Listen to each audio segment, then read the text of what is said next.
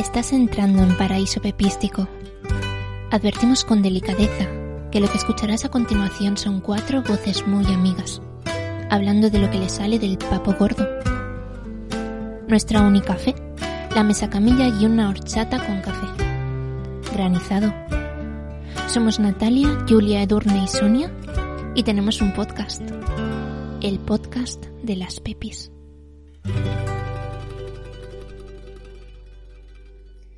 Buenos días y bienvenidas y bienvenidos a un programa más de las Pepis. Hoy es un programa muy especial en el que, como siempre, haremos uso del juego de palabras para después ir hilvanando una historia que va a salir redonda, seguro, chicas. Empezamos presentando a nuestras bodegonistas, que no están muertas, sino vivas. Por un lado tenemos a Julia Félix, pompeyana de pro que decoraba su recibidor para la llegada de extranjeros con copas de frutas, ánforas, huevos y caza. Jolín, qué guay, qué bonita presentación. Hola, Sonia. ¿No te niegas a poner nada de esto en tu recibidor? no me niego, no me niego. Una buena ánfora ahí con a todo lo que da. Por otro lado tenemos a Edurne Garchoni, con su plato de higas. ¿Para qué más? Pues sí, ¿para qué más? No es mía a lo mejor mi fruta favorita, pero, pero me gusta su textura. ¿Y lo que significa? Por supuesto. Y por otro lado tenemos a Natalia Peters, que ha puesto en su mesa un mantel, un salero, una taza, un pastel, una jarra y un plato de porcelana con aceitunas y aves. Madre mía, voy servidísima, ¿eh? Hola, Sonia. Con aves y todo. Con aves y todo. No soy muy de aceitunas, pero bueno, si están acompañadas de aves, ¿por qué no? Y bueno, aquí la que os habla, aquí la que os habla se va a introducir como Sonia Galitza con su plato de melocotones, manzanas y flores de almendro. Y ya eh, con todos estos enseres en la mesa, yo creo que podemos empezar.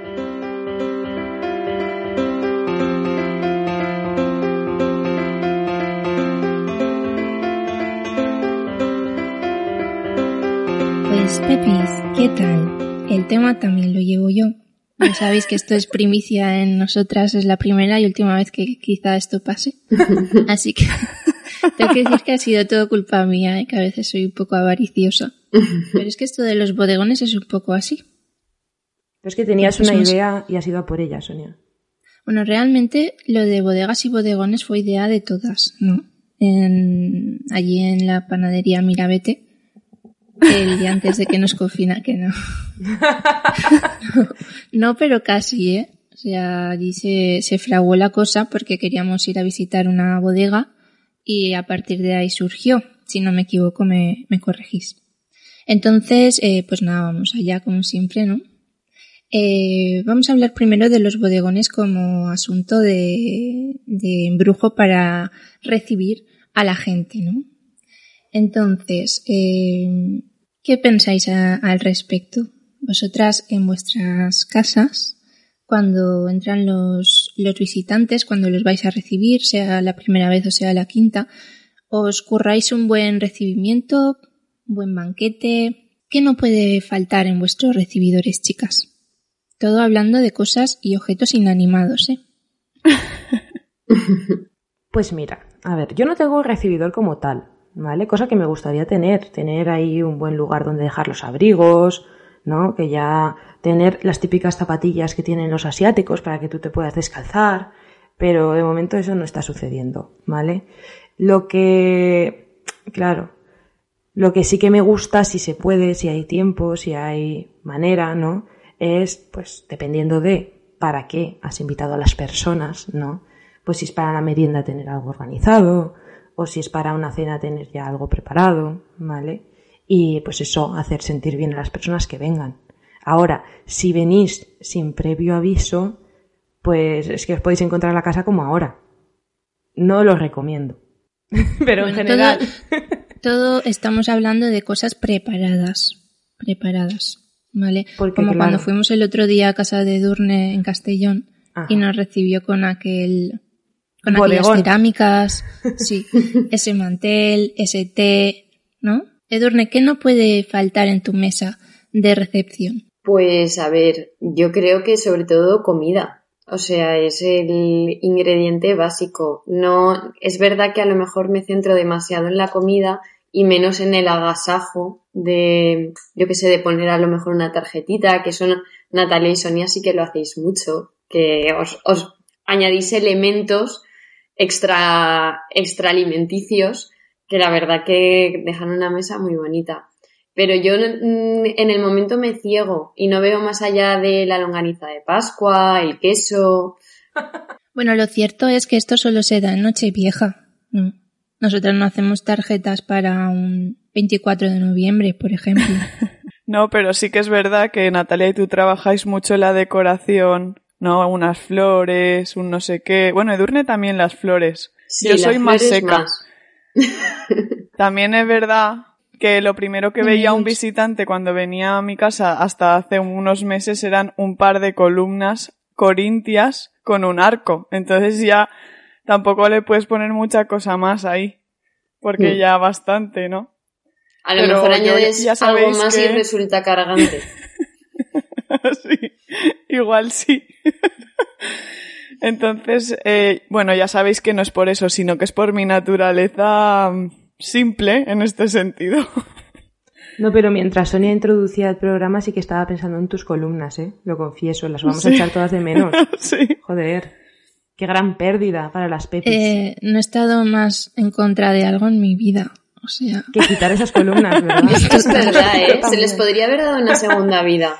Es que Y tenía la otra opción cosa- de. Perdón. Otra cosa que estoy pensando, perdona, eh, que, que es que me ha venido a la cabeza y te he interrumpido, Sonia, acaba. Con las Que no, columnas. acaba tú. Pero ¿qué ibas a decir de las columnas? Que tenías la opción de evolucionar al barroco y te fuiste otra vez para lo, para lo Pa'l nórdico. histórico, ¿no? Para palo, la nada. Sí, tenía esa opción y la deseché.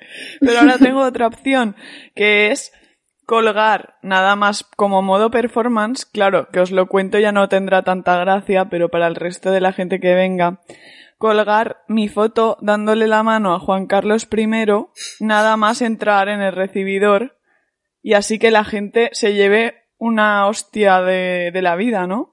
No sé, es que a mí ya me lo estás explicando y ya no me está gustando. Es como un trampantojo, ¿no? Mm, es Trampantojo, como un oxímoron. Mm, Sí, no sé, porque es una Si ilusión quieres te puedo dar, que no se te corresponde puedo con la dar mi foto con te puedo dar mi foto con Rafa Nadal y la pones al lado. Pues por favor, por favor.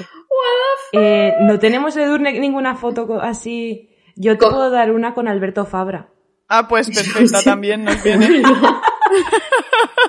Yo, chicas, sí que de esto no, no trabajo, ¿eh? Este tema, pero... Edurne, dale un pensamiento. Ya, ya le daré un pensamiento, a Alguna ver... foto tiene que haber. Sí, sí, ya, ya, ya lo intento. Bueno, yo tengo una en la que le saco, en la que salgo cogiéndole la cola a una serpiente, en la que seguramente mi cara sea la misma que la vuestra en todas vuestras fotos. Así que si queréis ponemos esa. Menudo bodegón se va a quedar. Sí, sí. Y, y Edurne, tú ahora que estás tan a gustito en estrenando tu nuevo hogar, del cual en un mucho tiempo no te moverán, ¿qué hay en tu recibidor?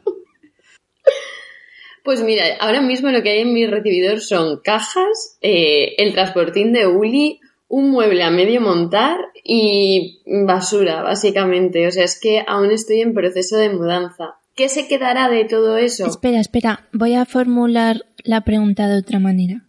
¿Qué hay en tu hipotético recibidor? Mejor, gracias. En tu recibidor imaginario. Pues mira, estoy pensando, o sea, estoy, estoy dándole vueltas yo a esta idea, ¿vale? Igual que a todos los rincones de la casa, estoy ahí, mi, mi, el cabez no pare, ¿vale? Y voy, voy a tener un mueble de, de estos de Ikea, de recibidor, que es una especie de, de zapatero con un burro. No sé si os hacéis una idea, igual ya me lo habéis visto alguna vez en sus diversas modalidades. Sí. Entonces eso estará ahí y después me gustaría poner algo que dé más calidez. Pues yo que sé, una plantita, pero esto lo veo más complicado porque igual es la única zona de la casa que tiene luz, o sea, que tiene poca luz, perdón. Em, un cuadro, alguna ilustración, seguramente. Pero tú sabes que hay plantas que no son de luz. Pues me tendrás que hacer mm, pasar alguna, alguna idea, Sonia, porque aún le estoy dando vueltas. Estoy trabajando en lo que va a ser mi recibidor barra bodegón, pero es un work in progress. Pues mira, unas lianas. ¿Unas lianas? unas lianas podría ser una opción, sí. Unas lianas. Gracias por, ello. Un, bosque ecuatorial. Un bosque ecuatorial. Oye, podemos hablar. Sonia, ¿tú nos puedes comentar cuál es la temática de tu recibidor? Que es muy chula. Eh, ¿La del de ahora? Sí, la actual. Se ha ido fraguando sobre la marcha y al final ha, surgido la idea, o sea, cuando ya estaba todo montado. Porque, bueno, tenía unos cuadros así como me he dado cuenta, yo me he dado cuenta aquí, que tengo una serie de cuadros que son todos relacionados con la fertilidad, ¿vale? No había sido aposta. Entonces, justo esos los coloqué en la entrada, pues porque tienen una gama cromática similar y entonces eh, justo coloqué también el potos con su buen palo y, ya pues dije, pues a ver. Eh, ¿Esto es un palo o es un falo? ¿no? Claro, una vulva, un falo, una mujer embarazada, tal, pues nada, pues es la entrada a la vida, ¿no? A la fertilidad, eh, a que todo nazca cuando entras a la casa, ¿no? Que al momento no está sucediendo, o sea, yo aquí de repente no estoy teniendo como un a lo de fertilidad en ninguna de mis facetas. eh, bueno. Estoy más en, Estás la gestando. naturaleza muerta que en la viva. Sí. Pero bueno, ahí está, ahí está. O sea, esto es la viva, vivo ejemplo, ¿no? De que por más que tú te empeñes, a veces las cosas no son así. Pero las plantas están, eh, vamos, en su máximo apogeo y la luz no les está dando mucho, eh. Te quiero decir, Edurne. Igual es un falso un falso mito, ¿no? Me están engañando unos meses y después se mueren. Pero sí. Las plantas son muy de máquina. Bueno, sí. Eh, si queréis podemos seguir. Ah, el otro día puse un perchero y ya yo creo que con eso cierro la entrada. Eh, Oye, y poco se habla de si tenéis en vuestros recibidores, como tiene Sonia, un espacio anti-COVID. Es algo que yo todavía no había visto en ningún hogar y Sonia pues sí que tiene ahí una zona de pues mascarillas para antes de salir, ¿no? O para cuando vuelves. Zona de desinfección. Mi madre sí tiene para poner los zapatos, las mascarillas. Muy completo el recibidor de Sonia, os lo tengo que decir. Sí, sí. Bueno, chicas, em, ya si queréis podemos hablar un poco de, pues de qué tipo de rituales nosotros hacemos a la hora de cenar cuando estamos en la mesa con los bodegones, con nuestra familia, tal. ¿Hay alguna diferencia en lo que pondríais en la mesa si vamos nosotras que si vais, que si van los suegros, por ejemplo? Pues a ver, yo estoy pensando, claro, es que no se ha dado en muchísimas ocasiones, ¿vale? Pero en las ocasiones en las que se ha dado, pues a lo mejor puede que también lo que se coma sea un poco diferente, o puede también que no me fíe mucho de poner flores cuando no sois vosotras, porque temo que mm, pueda haber algún tipo de percance, la verdad. Eh, sí. ¿En qué, sentido? Pues de que vuelquen, de que quede un poco la cosa... Sí, ya sé que Julia es experta en tumbar cosas, pero y que yo también lo soy, pero aún así es como que me fío, me fío, porque a lo mejor estáis más familiarizadas con que haya flores en la mesa. Pero por lo demás... ¿Son tus suegros acaso gatos, Natalia? No, no, no, pero no solo mis suegros, ¿eh? también mis padres o así. Sí, llevo, llevo más cuidado a lo mejor, la verdad. Y, y, por lo demás, pues a ver, claro, depende, siempre te adaptas un poco a, a, los invitados que tienes en cada momento, pero. Pero bueno. No. Sin más, quiero decir que, Yo la verdad es que qué como sé, que me hace mucha más- ilusión cuando vienes. Más cuando venís. arreglista que con que con familiares en general. ¿Más que? Más, Arreglista. de- más arreglista. Ajá. Más de hacer arreglos. Sí, no, pero en general como me hace mucha ilusión, lo que pasa es que a veces pues no se tiene tanto tiempo, pero sí que me hace gozo, entonces, no sé, intento Pero tú, pensarlo por un ejemplo, poco sí que tienes. Tú sí que tienes una vajilla uniforme, ¿no? Claro, eso sí es verdad. El año pasado me hice con una, porque me hacía mucha ilusión. Entonces sí que es verdad que tengo una vajilla que es diferente a la que suelo usar en el día a día. Y si tuviera espacio y dinero infinito, ya os digo que tendría más de una porque me fascina todo lo que es el tema homenaje. Pero entonces sí, eso es verdad. Y también, pues a lo mejor pones un mantel diferente que vaya más acorde con ese, con esa vajilla, o con diferentes también, uy, con diferentes utensilios en general. Y vosotras, Pepis, que sois jóvenes todavía, pipiretas, ¿tenéis ya una vajilla tal y cual tiene Natalia? ¿Una cristalería y una cubertería de plata? Ya me ¿O gustaría. Todavía se está fraguando la Sí, de plata. Sí. Está todo en fragua. en Bueno, fragua. de aluminio. Se está fraguando. O sea que aquí nadie tiene juegos de Pero nada salvo Natalia. Yo, la verdad, ya sabéis, chicas, que para esto de la decoración soy bastante pragmática. Pero yo lo de tener una vajilla que no la use todos los días ahí ocupando un armario entero no lo veo nada, en mi caso, ¿eh? No lo veo nada. Porque, no sé, si tienes cosas para usarlas. Y cuando se hacen viejas, pues otras. Pero eso de que me ocupe sitio y que tenga que tener ahí una vajilla todo el año para que a lo mejor vengan a comer gente cinco veces al año, uf, me da pereza. Ya. ¿Y ninguna habéis heredado un maletín con una cubertería? Yo Pues heredé un juego de café que, que la verdad que es bonito, pero eh, sí que lo saco poco. De hecho, creo que la última mudanza se lo cedí a mi madre porque siempre me da mucho miedo romperlo porque es muy caro. Y, y como soy un poco manazas, pues ahora lo tiene ella. Pero luego lo que sí que tengo es una vajilla de platos muy bonitos que sí que uso todos los días con florecitas, pero que lo que sí que veo es que ya se me han roto algunos. Entonces, por un lado, lo que hace Natalia, yo para más adelante en mi vida seguramente también lo incorporaré, tener una vajilla bonita para ocasiones especiales. A mí también me gusta. La verdad que mi madre también ha sido mucho de eso y todavía lo es. Pero yo soy más style furancho. Una vez fui a un furancho en Galicia y fue la primera vez en la que iba a un restaurante y nos sacaban un plato y un vaso de cada uno de, de su cristalero y de su platero y, y me encantó. Entonces mi intención es esa, así. Si mi pareja rompe algo, pues no, no me enfado. y lo saco todos los días, la verdad. A mí también me eso. gusta ese estilo, ¿eh? Lo que pasa que lo veo más complejo de, de conseguir, ¿no? No sé, es como sí, a mí también me que, pasa. Que te puede, o sea, puedes conseguir ese estilo igual cuando tienes 50 años, han pasado ya muchas vajillas por ti y de forma orgánica, No, pero ¿no? No, pero puedes comprarlas sueltas. Platos sueltos. Claro. Platos sueltos. ¿Y donde Mi los intención compráis? es ir, Pues en compra- cualquier ir sitio. comprando cuando viajo, pues si algo me gusta, cogerlo. O por ejemplo, lo- los que yo me compré, yo me compré el- el- la caja, ¿no?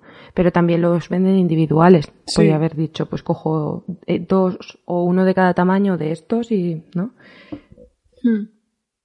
A mí me gusta, ¿eh? Vale. Cómo queda, pero me da un poco de, de ruido mental. Bueno, pero cuando vienes a mi casa, un poco de ruido mental es No, lo que no, hay, cuando fui a tu casa me encantó. Mm. Ya. Vosotros ya sabéis que en mi casa hay ruido. Bueno, total. Pues que mm, cada uno vive con sus, Claro. con sus. Yo no podría vivir sin, sin ese caos. Bueno, a ver. De todas formas, yo voy a tu casa y me encanta la, o sea, la paz que da cada plato igual y, y esos tonos azules y blancos que no los has nombrado, ¿no? Bueno, si queréis podemos hablar ya a los de los bodegones seglares, ¿no? Eh, ¿Habéis pensado en un bodegón de un momento específico en vuestra vida? Puede ser pasado, puede ser futuro, puede ser una boda, puede ser un nacimiento, puede ser un alumbramiento de una idea, puede ser un momento que hayáis vivido que os haya gustado mucho, un viaje, no sé. ¿Habéis pensado en un momento específico y, objetos que lo puedan il- ilustrar? Edurne.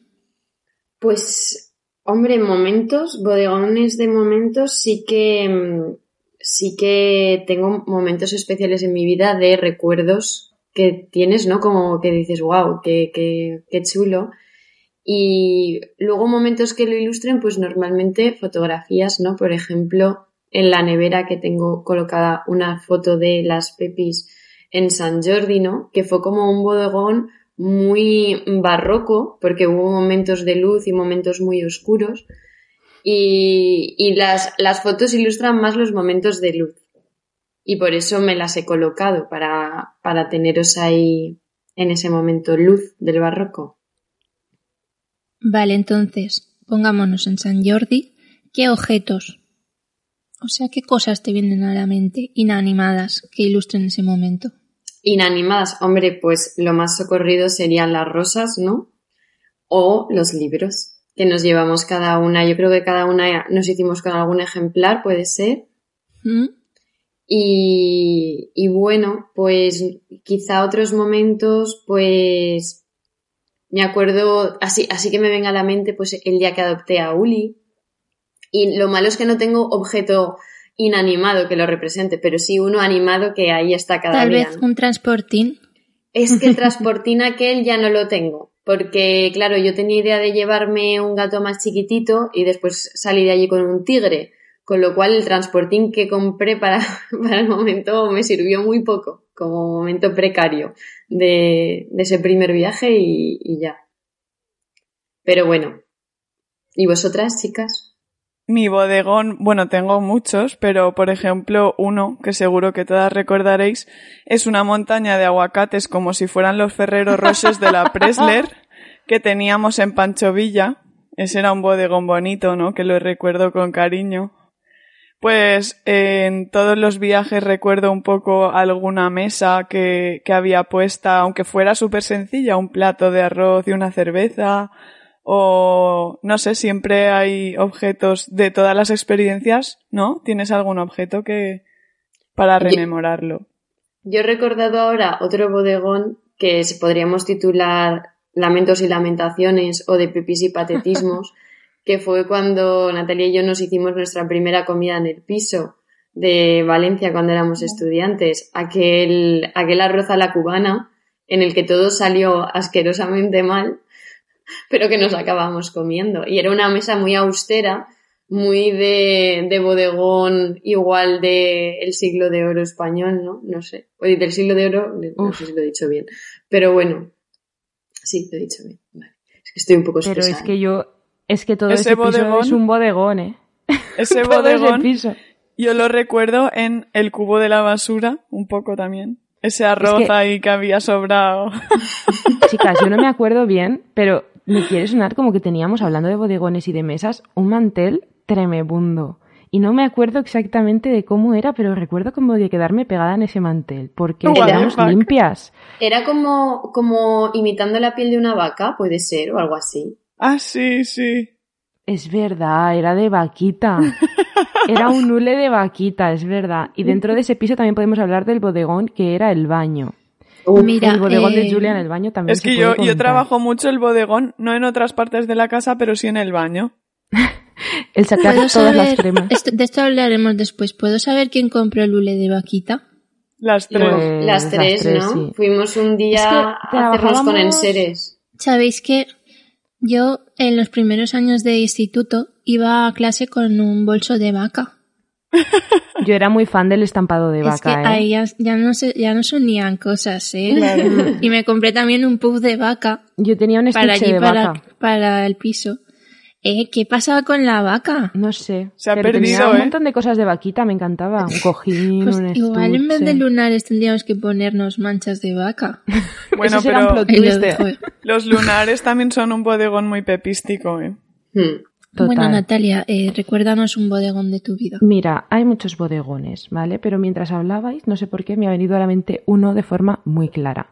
Y ha sido el de eh, el año pasado, el día del cumpleaños de Sonia, no este año en Pancho Villa, sino el año anterior, ¿vale? Que estábamos de viaje y estábamos, esa noche nos habíamos quedado en un sitio, en una especie de, bueno, era un, un hostal, creo, ¿no, Sonia? Pero era una casa de una señora con varias habitaciones, tal. Y de verdad, es que tenía un montón de movidas, tenía un montón de cosas. Y había una estancia que era el salón donde había una mesa gigante que pues la gente de todas las habitaciones podía ir ahí a desayunar, ya sea porque tenías ese, sí, porque contratabas ese desayuno, ¿vale? Pero nosotros aparte eh, también podíamos llevar cosas nuestras, ¿no? Por así decir. Y, y no sé, me, gust- me acuerdo mucho de ese desayuno y cuando te dimos los regalinchis y pues eso, todas las cosas que ya había en esa habitación, que eran muchas. las fotos de sus familiares. Era muy abigarrada con un montón de objetos así vintage, fotos de familiares, nosotros haciéndonos fotos con cada cosa, en fin, una fantasía en general, flores secas, teléfonos antiguos, bueno, tenía un poco de Diógenes, un pero gato. era Diógenes con encanto, un gato, sí. y no sé, ese bodegón lo recuerdo con mucho cariño, la verdad. Los regalos pepísticos. Mm. Pues eh, yo voy a recordar ese bodegón del primer y último videoclip que grabamos. ¿Os acordáis? Del Maset. En el Sí. que había, bueno, el asunto estrella era una perdiz muerta, disecada, con lo cual es una naturaleza muerta. Sí. Y, y todas la tocamos. Ahora eso estaría prohibido con lo del COVID, ¿no? Ahora pues no sé qué haríamos. Desinfectar mucho la perdiz. Y había una bola de cristal también. También. Eh, no sé si llegamos a comer, pero había un fuego encendido. Y, y no sé, allí hubieron muchos asuntos de bodegón. Que si lo hubiéramos pensado, hubiéramos hecho alguna foto para la posteridad. Bueno, hay un vídeo. Grabamos un vídeo. Grabamos Y ya- en ya es YouTube. bastante. Nada menos que en YouTube. Es el Pues vídeo en sí. el que las Pepis hablaron con Pedro Almodóvar. que igual esta Navidad se podía fraguar a hacer otro. Un remake, ¿no? Si, con, si confluimos. Pues sí. Bueno, eh, también, ah, cuando preparamos la Natalia y yo las cartas para las postales para los oyentes, primera y última vez que hemos enviado postales de Navidad. Hemos hecho muchas cosas primera y última vez. Es que, Hay que ir que probando volver a cosas. hacerlas. Porque es que o, nos cansamos o no sé qué nos pasa, pero, pero yo creo que a nuestros oyentes igual les gustaría, pero no sé si tenemos tiempo. Bueno, total, que allá había purpurina, flores, pegamento, mm, tarjetas, tijeras, de todo, ¿vale? Aquello se, se curró bastante. Y después también cuando hicimos nosotras el, esa foto que enviamos del buen bodegón, de ese amigo invisible que nos regalamos, que no sé si este año también se volverá a repetir o no, de esto no hemos hablado, bueno. Total, que vamos a seguir hablando ahora de bodegón, el bodegón del oficio. Chicas, habladme de, de qué ilustra vuestro oficio preferido. ¿Me vais a hablar las tres del oficio de, de profesora? O si queréis podéis hablar de otros tipos de oficios que os gustaría realizar. Por ejemplo, Natalia, pues si te gustaría algún día eh, tener una librería, ¿cuál sería tu bodegón? O si queréis las tres hablar de bodegón de oficio, a lo mejor hay objetos diferentes en cada uno. Abrir la veda. ¿Quién abre la veda? Venga, va, Por pues yo. luna. Yo no voy a hablar, yo necesito cuando llego a mi casa mm, dejar un poco el instituto atrás, cosa que no puedo porque después aquí en casa haces muchas cosas, ¿no? Y, y pero bueno, como no puedo hacerlo cuando llego a casa, sí puedo hacerlo en mi podcast, así que no voy a hablar del bodegón de el oficio de profesora, sino de el que me quiero construir de bodegón del punto de cruz, chicas. Eh, es que, bueno, no sé si lo he dicho en el podcast, pero últimamente me ha dado por el punto de cruz. Que y cuando digo esto todo el mundo me dice, sí, porque relaja mucho. Y yo digo, no relaja una mierda el punto de cruz. Quiero decir, el punto de cruz es una tarea para hacer que requiere de mucha precisión, con lo cual una no puede estar relajada, una tiene que estar atenta. Pero es que la gente yo creo que se refiere, eh, malentendiéndolo un poco, a que realmente tú estás en tu nebulosa de tus cosas, tú focalizas, ¿no? Entonces focalizar y relajar se confunden ahí las Eh, cosas. sí. Pero sí que es verdad que te olvidas del mundo exterior. Sí, Eso sí, sería sí, un sí. poco, mira, está relacionado con el mindfulness porque es una actividad que necesita conciencia plena en esa actividad, entonces no estás pensando en otras cosas. Aunque es verdad que yo el tema de la conciencia conciencia plena lo trabajo poco, porque yo cuando me pongo con mi punto de cruz me pongo siempre una serie de fondo. Y chicas, es que ahora que ha salido la última temporada de The Crown, es que no sabéis cómo me marida The Crown con el punto de cruz. Es que es alucinante, ¿vale? Como me Entonces- marida. Como mi marida. 100%, o sea, es que no podría ir mejor. Bueno, la cuestión es que mm, yo me he comprado una cajita porque yo quería comprarme un costurero, ¿vale? Para ese buen bodegón del punto de cruz, pero no se ha dado la situación. Entonces me he comprado una caja muy mona donde meto dentro todos los bastidores, telas, hilos y luego también tengo de momento un costurero que tengo que decir que es un objeto robado de, eh, de una de las casas por las que he pasado de inquilina. Yo pensaba, sinceramente, fue robado sin conciencia, porque yo estaba convencida de que eso era de mi madre, hasta que mi madre me dijo, no, no, no, esto era, esto era de ese muchachito que nos alquilaba el piso de Durne. Y pues bueno, ya too late, tampoco me lo ha reclamado nunca. Entonces, de momento tengo esos dos enseres. El tercer enser que completaría este bodegón sería el iPad, donde yo me pondría mi buena de Crown. Y el cuarto, que en este caso sí que se trataría de un objeto animado, o sea, sería Ulises, porque Ulises a mí me hace mucha compañía cuando me pega el culo eh, a la pierna mientras yo hago punto de cruz. Yo sé que todo esto no es exactamente un bodegón, pero yo lo vivo así. Y ya estaría. Hombre, pues yo creo que sí que es un muy buen bodegón. ¿no? Mm. Pues sí. ¿No has hablado de patrones o de agujas? Sí, bueno, los patrones normalmente Eh, los... Una duda que sí. tengo yo. ¿Usas dedal? No, no, no, no, no, no uso dedal. Mm, La verdad que no se me da la situación de pincharme mucho. Supongo que porque igual el punto de cruz no incita a ello. A lo mejor eso es más normal cuando coses de forma general, pero... con- Pero el, Ah, y además se me olvida una cosa Sí. del bodegón, y es que Sonia me regaló un cacharrito y ahí es donde coloco los hilos que utilizo como con más frecuencia, o sea, los hilos que tengo de, de lo que estoy haciendo en ese momento. Eh, los demás están todos en la caja grande. ¿Y lo estás usando para que no se te líen? No, no lo estoy usando como, lo estoy usando más como recipiente, porque, porque normalmente no se me lían mucho. Vale. Eh, Natalia, háblanos de ti. Eh, Uy, es que estaba aquí tan relajada, escuchando tan embobada todo lo que decía Edurne, que claramente me he salido de mi propio cuerpo como integrante de las Pepis y estaba de oyente. En fin. a ver, ¿qué os puedo contar? Es que, claro, mm, si nos vamos... Julia, ¿tú vas a hablar del máster de profesoría o no? Pues no sé, depende de lo que hables tú.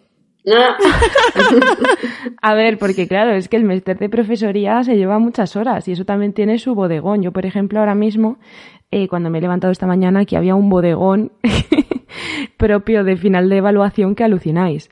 Y que entonces que he dicho, mira, este bodegón ahora mismo no me viene nada bien para lo que voy a- para la misión que voy a emprender, que es grabar con mis pepis. Entonces he hecho el cambio de bodegón total y absoluto, que es quitar mm, todos los papelotes, quitar todas las redacciones, eh, todos los bolis de color rojo y verde, en fin, la calculadora, la grapadora Supermaster que tengo ahora. Y he dicho, mira, mm, es que no quiero verlo ni delante ni detrás, porque ahí donde lo veis, el zapatero que yo tengo de fondo estaba mm, no hasta el techo, pero tenía unas proporciones, unas proporciones bastante épicas de libros y papeles. Y he dicho, mira, eso a mí no me viene nada bien para el feng podcasteril. Y he dicho, ponte lo que te pones tú siempre cuando tienes una videoconferencia, que es la planta de las videoconferencias. Y eso. Eh, es claramente una bodega impostada porque, uy, perdón, un bodegón impostado porque no estaba así cuando he amanecido, pero es lo que yo necesito para poder grabar feliz con vosotras. Entonces, en realidad no nos estás hablando del bodegón de profesora, sino del bode- el bodegón de sido, claro, podcaster. la transición del bodegón profesoril, ¿vale? Que es el que había hace escasa hora y media. Y el paso al bodegón podcaster, que es pues tener aquí el micro. Hoy casualmente no lo suelo hacer, ¿vale? Pero hoy sí que, como me duele un poco la espalda, para no tener yo que agacharme tanto al micro, me he puesto una buena caja de zapatos debajo del micro, que forma parte del bodegón. Tengo aquí el guion en el móvil, normalmente tengo mi libreta del podcast, que es una que me regaló, que nos regaló Sonia de Moderna de Pueblo. Y, y nada, el Madre mía, Audacity. esa libreta no tiene fin, ¿eh? esa libreta. La que- regalé hace tres o cuatro Ya ves. años. pues tía, la, tengo súper. Me queda ya un la he montón acabado, todavía. ¿eh? Yo ya la he Yo también la he acabado ya, sí. Pero Claro. solamente la usabais para cosas del podcast. No, No. es que yo Ah, tengo es una que libreta cada curso que la uso para todo. Yo no, tía, eso no puede ser. Yo la usé para Además, la cada página tiene una año. cosa. Ruido, Vale, vale. ruido. Ruido total.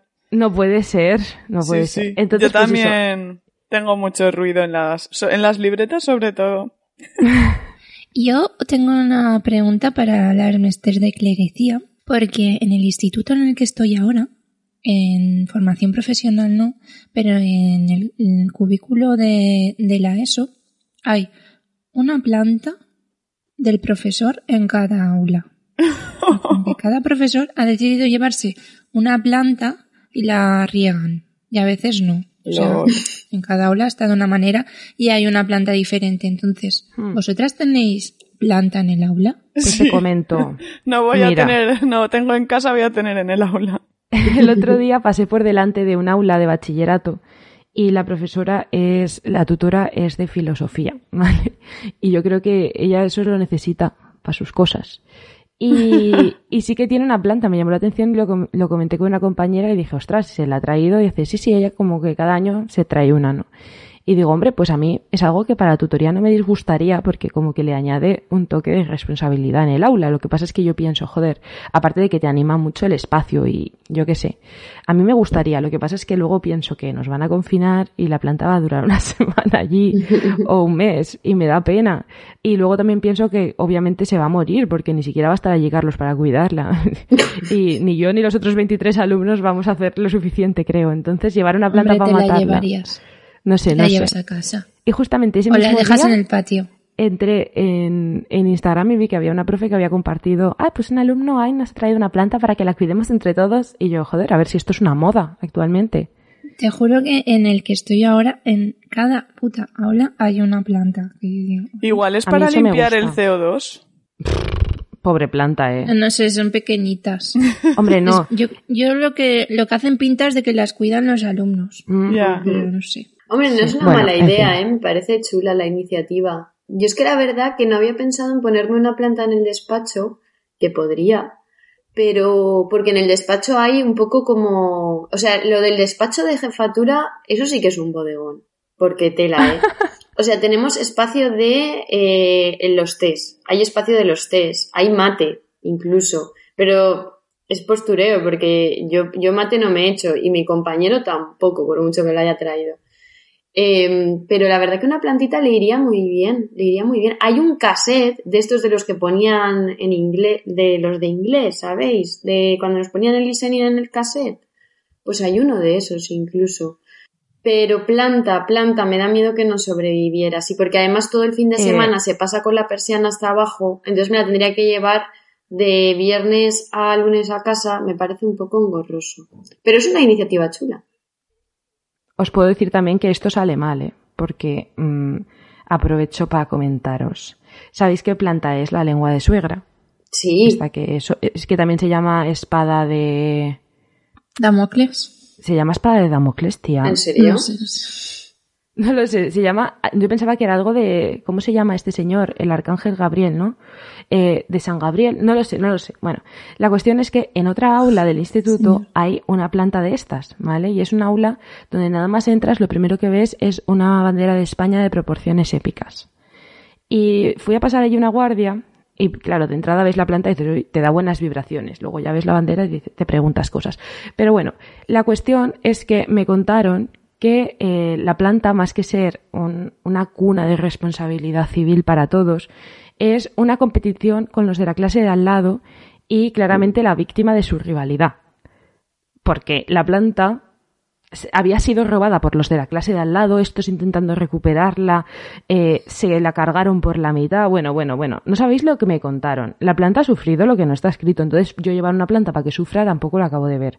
O sea, esto también puede salir mal, puede ser mm, excusa para la destrucción. No lo veo, no lo veo claro. Yo veo que las plantas han de vivir muchas aventuras y esa sea una que contar a sus hijos, a sus esquejes. Sí, sí. Bueno, a ver, eh, Julia, ¿tú nos vas a hablar de tu, de algún oficio y su bodegón? Pues a ver, a mí, tú estás diciendo qué oficio os gustaría, pues a mí me gustaría cualquier oficio que implicara tener miles de cosas de papelería, ¿vale? Me da igual que sea profesora que oficinista, pero que implique tener bien de papelería, ¿vale? Igual que supongo que nos hablarás tú, Sonia, de que tienes una reprografía, ¿no? En tu estudio. Es que, de verdad. Pero yo sale tengo, aquí todo. Yo tengo aquí atrás pues de todo. Tengo todo, el todo, todo, todo. Tengo cuños, tengo chinchetas, que no sé para qué, porque ¿dónde las voy a meter? Si no tengo ningún corcho. Troqueladores. Troqueladores de miles de formas, eh, bolis de mil colores, rotuladores, folios de colores, folios de eh, efecto pergamino. Tengo de todo lo que te puedas imaginar. Y bueno, eso pues la profesión de, de profesora te lo, te lo da, ¿no? Pero también me lo podría dar otra y yo feliz. Hombre, no sé si tantas, ¿eh? Ya. Trabajar en una Bueno, Podrías convertirte Hmm, en artista del collage. Eso Pues sí. sí. Pues sí, no lo descarto. Pues si queréis puedo hablar yo de, de mi bodegón, de mi oficio. Sí, por favor. No le. Que no es una reprografía, Bueno, ¿o sí? pues Eh, no, no, eso lo veo más como una ayuda a la vida. Pero no. Pues oye, me a, mí, quedaría aquí a a mí no me hubiera importado tener una, una copistería, ¿eh? A mí tampoco, Pero vivir ¿eh? allí, trabajar y todo. Ay, Pues mira, a mí no. A mí no porque yo me, me impaciento con la gente. Qué pesada la gente en general. Y bueno, la gente, uff, qué pesadas. Bueno, total, que yo, eh, mi oficio soñado, ya lo sabéis, sería montadora de exposiciones. Y la verdad que echo mucho de menos ese, ese bodegón. Esa buena caja de herramientas, todo tipo de clavos para colgar según qué formato, el, el taladro, me encantaba trabajar con el taladro, las reglas, los metros, eh, tipos de bombillas, mm, pintura, me encantaba pancharme de pintura, no sé, todo eso es un bodegón que, al que echo de menos muchísimo, la verdad. No sé si algún día podríamos ir a, a algún sitio y adecuarlo y montar algo allí, chicas, ¿qué os parece? Hombre, esto sería como la casa pepística, ¿no? De la que hemos hablado algunas Sí. veces. El proyecto de rehabilitar el cine Rex de Castellón como mansión pepística Mira, y hacer ahí nuestras exposiciones Y si no- que irían cambiando, claro.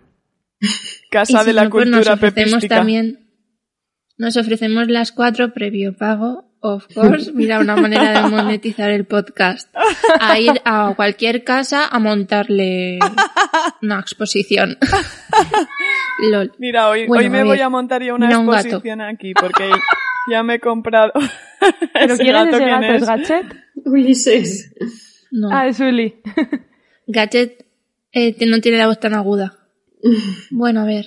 eh, No sé ¿Qué está decías. Julia? Ah, que, que hoy voy a colgar cuadros. Muy bien. Se hizo la luz. ¿Pero los tuyos? Bueno, vamos viendo todo. Los Pues míos ya- seguro. Eh, pues ya después nos envías una foto, ¿vale? Sí. Venga, vamos a hablar de ese bodegón del desayuno que hacemos nosotras cuando quedamos, ese buen brunch que tiene que tener. Yo Bueno, cuando pongo el zumo quedamos de y naranja, cuando no. por favor. Porque yo el bodegón de desayuno me lo hago todas las mañanas. Ya, pero este es solo para cuando quedamos. ah, vale. Digo yo que hay cosas que no están cuando estás tú sola, ¿no? No. A ver, mm, vamos a hablar de los aguacates de nuevo, ¿no? ¿O no? Sí. De los desayunos en Pancho Villa se puede hablar. Bueno, yo, yo me he hecho famosa porque yo con los desayunos trabajo mucho la opulencia. Y Sí. aunque sea yo sola, pues la mesa está llena de cosas. Sobre todo los fines de semana. Y más pues cuando vamos a hacer el brunch, como la semana pasada, o, o a desayunar por ahí, me gusta que la mesa esté a tope de cosas. A mí también, eso de verdad os digo me llena el alma. A mí no me también. pasa Sí. tanto en otras comidas, pero en el desayuno A mí igual. es exagerado. ¿Por qué? ¿Esto En qué otras es? comidas te agobia que haya muchos Sí. platos, a lo mejor, pero en el desayuno no. a todo lo que Lo dé. cierto es que echo mucho de menos el jamón de pato que comíamos en Pancho Villa. Yo aquí ya no lo trabajo eso Joder. la mañana. A primera hora ya no, no me entra, pero con vosotras no se me entraba todo a cualquier hora. Pues sí. Entonces, eh, sí que creo que tendríamos que hablar de una buena vajilla, en unas tazas bonitas, ¿eh? Sí. Si no Sí. se rompen. es broma. ¿Ves? Con, con las tazas también trabajo yo el... ¿Cómo habías dicho, Sonia? El que cada una sea de ¿La su... arreglo? No, que cada una sea de su padre y de su madre. El Sí. efecto furancho. Eso, El ruido. eso. El efecto furancho.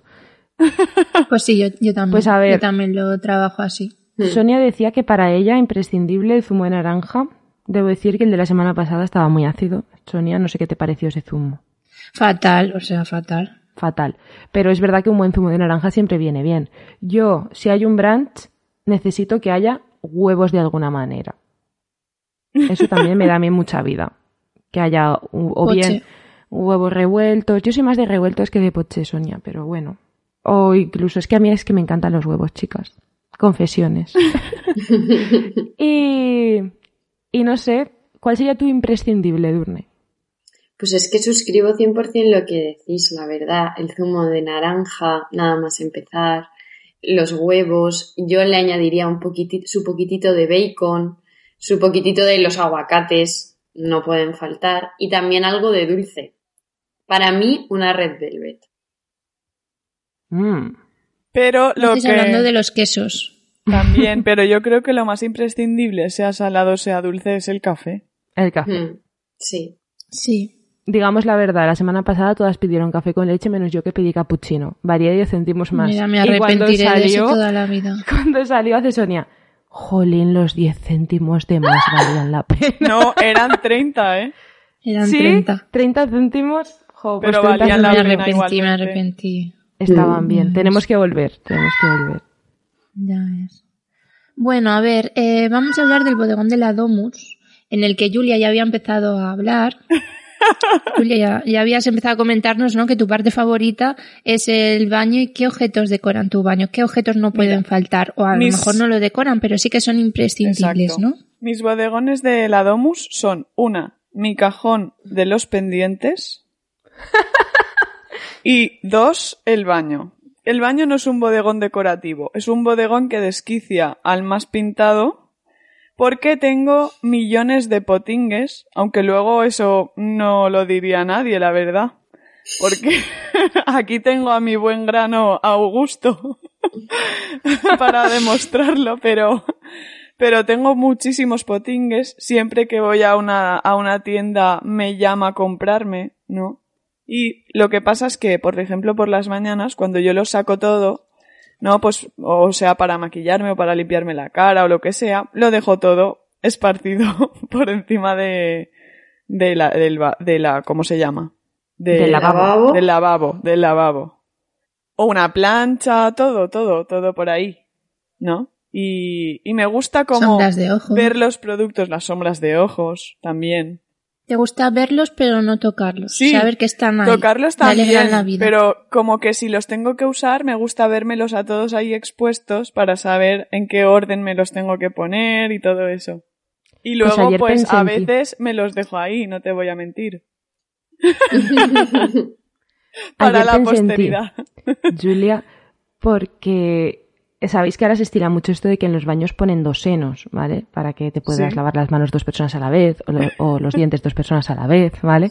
Pues Verdelis salió uno de- sacó uno de sus baños de la casa nueva y había puesto en el espacio de dos senos un seno y lo otro banqueta. Y dije, ostras, es que esto es el sueño de Julia. Ahí le cabe todo súper bien. Aparte abajo había armario, pero ¿para qué quieres el armario, no? Claro. ¿No has pensado en comprarte un carrito de peluquería para ponértelo todo? O un maletín de maquillaje con ruedas. Pues no lo he pensado. Pero es que, claro, un maletín sería contraproducente porque lo tendría que tener todo ahí guardadito. Es que tú quieres ver lo que No, esté pero fuera. es- esos maletines que los abres y está todo puesto. Ostras, ¿Sabes? eso sería un sueño. Claro. Hay alguien adaptándose a su nueva domus por ahí. Sí, no sé qué ¿Y le tú, pasa, Edurne? pobre. Yo, ¿Estancia y bodegón? a ver, yo eh, como estancia, mi estancia favorita de las casas siempre suele ser la cocina, ¿vale? Porque, sobre todo, si comparto espacio con Pepis o mi madre o lo que sea. Ya sé que esto es muy eh, heteropatriarcal, pero sí que es verdad que mm, cuando está mi familia, para mí la cocina es como el núcleo fundamental de la casa, porque es ahí donde nos quedamos de sobremesa, es ahí donde empezamos con un café que se alarga a lo mejor ad infinitum, ¿no? Y entonces me gusta ese espacio y de hecho, como bodegón dentro de esa, de esa buena cocina, yo mm, disfruto muchísimo cuando vuelvo de la compra y tengo que colocar los productos en la nevera, Ay, sí. en el carro, en, en, los, en los diferentes estantes. Y más ahora que me ha dado por trabajar el tema tarros, ¿vale? Y tú vas, llenas tu tarro en la tienda y luego lo tienes que colocar. Y me estoy haciendo, chicas, con una colección de tarros que puede que me sienta ciertamente orgullosa de ello. Con lo cual, yo creo que la cocina ahí aúna mucho. Luego también, pues están las librerías, cuando, pues eso, las estanterías con libros, eh, en fin, el estudio. Todo esto también lo trabajo, pero como la comida y en la cocina, mm, no, eso me da gran placer. Tipo como Julia con los productos de, de A mí también me pasa eso. con la cocina. Porque eso también es opulencia, ¿eh? Mm. Que llegues de la compra y lo dejes todo en el banco de la cocina y ver lo que has comprado. Todas las piezas y productos que te has traído del mercado. Oh yeah. Es que además no me produce tanto a mí placer. eso me da gran pereza. ¿eh? Pues a a mí mí no también, Sonia. Lo que me produce placer ya no es comprarlo, sino el momento de llegar a casa y Yo colocarlo. eso se lo dejo para mi pareja si quiere. Si, si no, porque Yo, cree que a mí abuso, todo. pues ya lo hace él. Ya lo hago yo, pero... A mí todo porque yo ya sabéis que mi happy place es el Carrefour. ¿Y tú, Natalia? Es que no, me, no puedo estar más en las antípodas de Julia y Edurne ahora mismo. No, no, me da muchísima pereza. Realmente es que tanto la cocina como el baño intento no mirar mucho. Y además, como de algún modo extraño se alinean los planetas para que pueda escaquearme en la recolección de piezas y productos, no me cuesta tanto a lo mejor ponerlo, pero de verdad, o sea, es que me parece un trámite que quiero que pase cuanto antes. No me gusta ahí ver todas las cosas, todo por medio. A lo mejor también tiene que ver con el hecho de que siempre tengo muy poco almacenaje desde que soy independiente, ¿no? He vivido en sitios muy pequeños y todavía vivo en un sitio bastante pequeño. Entonces, me da muchísimo horror vacui, me agobia muchísimo, no sé dónde voy a poner las cosas. No me gusta, no me gusta. Para mí lo que me da paz mental son mis estanterías, la verdad. Mis estanterías y a veces también el estudio, ¿vale? Según en qué momento esté, el estudio también me da bastante paz, sobre todo cuando lo recojo y, y sé que está como dispuesto para que esté todo tranquilo y en paz y pueda ponerme a trabajar. Pero de verdad, lo que más, vale, lo que más es sentarme en el sofá y mirar mis estanterías. Eh, o sea, es que no sabéis la paz que me da. Hace un año eh, me faltaba claramente una estantería y tenía un montón de libros desperdigados y objetos mal puestos en sitios donde no tenían que estar y me, me generaba mucho estrés. Y desde que me conseguí mi última estantería y todo encontró un espacio y un lugar, pues la verdad que soy mucho más feliz. Tengo dos, ¿vale? Una es mía y la otra es del piso. La que es del piso tiene puerta. Entonces ahí eh, me encanta ese espacio porque aparte que es donde están mis platos, que ya sabéis que solamente uso en ocasiones contadas, eh, pues hay como cosas muy variopintas. Eh, es una estantería que tiene puerta y la mitad está mm, tapada, por así decir, es opaca y la parte de arriba tiene cristal.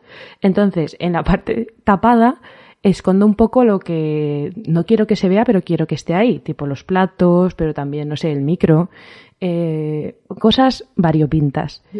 Eh, cosas a veces un poco medio tecnológicas que no sé dónde poner, pero que son de valor. Entonces me encanta. Y en la parte que se ve tengo mis tazas favoritas, una que nos regaló Sonia que es súper chula, eh, tazas que me gustan en general y que no las voy a usar para beber, pero quiero que estén ahí resguardadas. Y, y ediciones que me gustan mucho y cosas así. Entonces me gusta mucho esa estantería. Y luego en la otra, eh, que es descubierta y tiene así una forma, uf, ¿cómo decir? No es una estantería... mm, Asimétrica. Sí, es un poco asimétrica, ¿vale? Para que no sea tan igual. Eh, pues pongo un poco mm, las ediciones que más me gustan, los libros que más me gustan, los lomos o las, o las cubiertas o así, los libros más vistosos. Y luego pues alguna lámina, eh, la figurita de la sufragista que nos trajo Edurne, en fin, cosas que me gustan, que me dan fuerza en el día a día. Alguna planta, flores, depende. Va cambiando, ¿vale? Pero en general, pues muy guay, me gusta mucho, me hace muy feliz. Hay que decir que mm, también al hilo de que siempre estamos diciendo, ay, pues esto que me regaló tal, esto que me regaló cual, que Julia tuvo a bien en su antiguo piso hacer como un mausoleo de cosas pepísticas, ¿no? que ya no existe. Sí que existe, existen varios mausoleos porque como cada vez me vais regalando más cosas, pues tengo Pero ahora ya... ya no lo tienes todo junto. Pero más en o el menos. salón. Bueno, tengo una parte en el estudio con todos los cachivaches de papelería y otro en el- bueno, y otro está de momento pendiente de tener muebles en el salón, pero está puesto provisionalmente en otra habitación. Bueno, yo os hablaría, como no habéis mencionado ninguna esto, del vestidor. La verdad que hace dos casas que tengo vestidor y es un sitio que me gusta mucho y que creo que no, o sea, que creo que no tiene que faltar en mi vida. Porque allí, pues, la verdad que yo mm, paso horas muy feliz, muy bien. Y pues eso. eh, me me gusta que no falte un burro en el que seleccionar la ropa de la semana. Me gusta que no falte una plancha vertical con la que planchar enseguida y rápido. Eh, una tabla de planchar que no tenía y, y la verdad que para mí ha sido lo más porque ya no me duele la espalda cuando lo hago. Y, y eso también un joyero donde tener las joyas aparte, un maniquí que tengo ahora. Hay que probarle la ropa y hacer conjuntos y tal. Y no sé, eso, eso es, y una alfombra. Eso es mi happy place y mis objetos del, de ese sitio, ¿vale? Pero también me gusta mucho el, el baño, también me gusta el salón, que no hemos mencionado ningún salón y yo creo que es donde más horas pasamos, ¿no? Bueno, en el estudio diría más. Bueno, sí es verdad, pero bueno. Claro, como mis estanterías son para están olvidarlas del estudio. en el Pero salón, me cuenta como salón, Sonia. Me convalida, porque para mí está todo junto. Sí, tú tienes el estudio aparte del salón, ¿no? No me refiero a mis estanterías, que es lo que os comentaba. Ah, Están es en el verdad, salón. Es verdad, es verdad. Para mí el salón es una parte muy importante. Hmm. Pues sí. Eh, vale, y ahora vamos a pasar a los bodegones místicos, ¿vale? Hablamos de decadencia y, y de la caducidad de la vida, chicas. Eh, sobre la decadencia. Me ha quedado buena mañana. eh, Para hablar sobre la de decadencia y de la caducidad de la vida. claro, hemos pasado de Flandes a España, ¿vale? Muy Siglo bien. XVII. Vale, vámonos. Medio limón revenido. Y entonces, eh, ¿qué os inspira? ¿Qué, qué necesitáis el día que tenéis la regla, por ejemplo? Cada uno nos puede hablar de un momento decadente. Por ejemplo, hoy, ¿no? El día que tenéis la regla, el día que tenéis las evaluaciones, el día que habéis roto con una amiga o con una pareja y sabéis que no la vais a volver más, Ay, no. a ver más, un mal día en el trabajo. ¿Qué objetos necesitáis? Mira, yo os lo puedo decir ahora mismo, porque necesito el objeto que es esta manta, ¿vale? Que vosotras veis, pero los oyentes no, que es una manta Una manta de triángulos. De triángulos de colores y pues una taza con una bebida, ¿no? Caliente o un té o una infusión. Esos serían mis imprescindibles para un día de reglote como puede ser hoy, ¿no? Y si puede ser un micro para grabar con las pepis, pues oye también. Vale. ¿Y, ¿y tú, Edurne? O sea, la Julia no nos ha hablado de qué, de qué alimentos la acompañan en un día en el que está fatality y medio. ¿Qué alimentos te acompañan a ti, por ejemplo? A ver, yo los alimentos. Lo normal, lo que se ve en las películas es que cuando alguien está triste coma cosas como dulces, mucho helado, ¿no? Y yo no. Bridget Jones ha hecho mucho daño. Efectivamente, yo este concepto no lo trabajo para nada. En mis momentos más bajos yo me doy a los salados siempre. Si puede ser su poquito de queso, su poquito de jamón, su poquito de longaniza de Pascua, de longaniza seca. Yo mm, voy a muerte con esto y además no, no tengo conocimiento. O sea, eh, lo, lo básico de estos días es que pierdo el oremus y se abre la veda y anchas Castilla. Mm, pero no siempre se da que yo tenga de todas estas cosas en casa. Lo que sí tengo siempre en casa es una buena pastilla de mantequilla y palomitas para hacerme en, en, en, la olla, ¿no? Y eso, eso siempre muy socorrido. Además, a veces, cuando tengo un día así chungo, pero no muy chungo, porque cuando es muy chungo no lo hago, pero cuando es así un poco día de mierda en el trabajo, me gusta acompañar las palomitas con una copa de vino. Y ahí ya, si, si me y ahí entramos en, el, en la siguiente sección, de lleno. Pues... ¿Y tú, eh, Natalia? Ostras, es que me fascina lo que hace Edurne, te lo digo en serio. Creo que no conozco a nadie ¿eh? que, que se tire por ahí. Más que a Edurne. De hecho, me hubiera gustado que realmente fuera. ¿Qué piensas que comería Edurne? ¿O qué piensas que comería Julia? ¿O qué piensas que.? Porque así nos lo iríamos soltando. No sé. Siempre pienso en Edurne con el fuet, por ejemplo. Más tirándose a fuet que a una tableta de chocolate, la verdad. Sí. En mi caso, pues mira, mmm, un té, yo creo. Sería la hora esta de la sobremesa, sobre todo a las 4 de la tarde. Esa hora en que todavía hay luz, todavía ves la potencialidad de la tarde, pero vas hacia la decadencia, porque ahora que han cambiado la hora ya vas hacia lo oscuro. Eh, pero ahí hay como esperanza, o sea, es que es mi hora favorita, os lo prometo. Digo, joder, todavía tengo toda la tarde por delante y mira, lo que voy a hacer es pasar de todo, coger, hacerme un tecito, ponerme en el sofá, necesitaré el té, necesitaré la manta, como la Julia, y necesitaré pues o bien un libro o bien ponerme una serie y desconectar total y pasar total. Mientras me preparo las cosas, ponerme musicote y ya estaría. Ay, tía, que a mí se me ha olvidado un elemento importantísimo en mi vida, que sabéis que me llevo hasta los viajes, que es la manta eléctrica. Es verdad, la he echado en falta, ¿eh? Que no me la he traído ahora a, para grabar aquí, pero vamos, la he tenido desde ayer a las 8 de la tarde conmigo. Jolín. Pues nada, ¿y tú, pues Sonia? Voy a, voy a, comple a, completar esto, comparto muchas de las de los objetos que os acompañan, pero voy a completarlo eh, hablando de, de, la decadencia que he pasado a veces, post discusión, post ruptura, post momentos tristes dentro de, de mi coche. La verdad que ha sido para, para mí es una terapia, ¿no? Conducir y y pues eso, que haya una buena carretera recta, con curvas, eh, una buena música. Las películas ¿no? estadounidenses han hecho mucho daño también. No, en mi caso ha sido muchas veces, muchas veces sí, en el coche. Eh, pañuelos, por si lloras, no, sino una buena manga. Eh, no sé si habéis llorado alguna vez en el coche, pues yo muchas.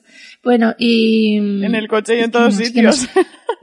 eh, eh, pues nadie, nadie al lado, ¿no? Tú solas, eso es, eso es la decadencia más absoluta. Al final una necesita pasar las cosas sola también, ¿no?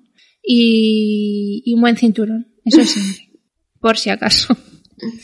En fin, vamos a hablar ahora sobre la caducidad de la vida. Ya cerramos esta sección para pasar a bodegas, ¿vale? ¿Qué pediríais que os sirvieran en una última cena, chicas? ¿Qué comeríais por última vez? Guau, yo eso lo he pensado mucho, ¿eh? En la vida. Eh, yo nada, porque... Y además se lo comento a mi madre periódicamente. Mira, Pues- yo lo tengo súper pensado, ¿vale? Sería un bocata de panceta de esta gorda a la plancha con queso y tomate, cecina y a lo mejor acompañaría con sandía para rebajar un poco, porque también son como mis alimentos favoritos, ¿no? Pero bueno, ese queso se lo habré repetido a mi madre, lo de la cecina y la panceta, un montón de veces, ¿eh? Lo tengo, vamos, súper pensado, como si fuera a pasar. Y la digestión ya la haces en el más allá, ¿no? Hombre, ¿para qué? Es Si que, claro, para mí eso sería más causa de la muerte, ¿no? O sea, ¿Qué me como dices? ese bocadillo y luego una raja de sandía y ya cajita de pino. Hasta luego.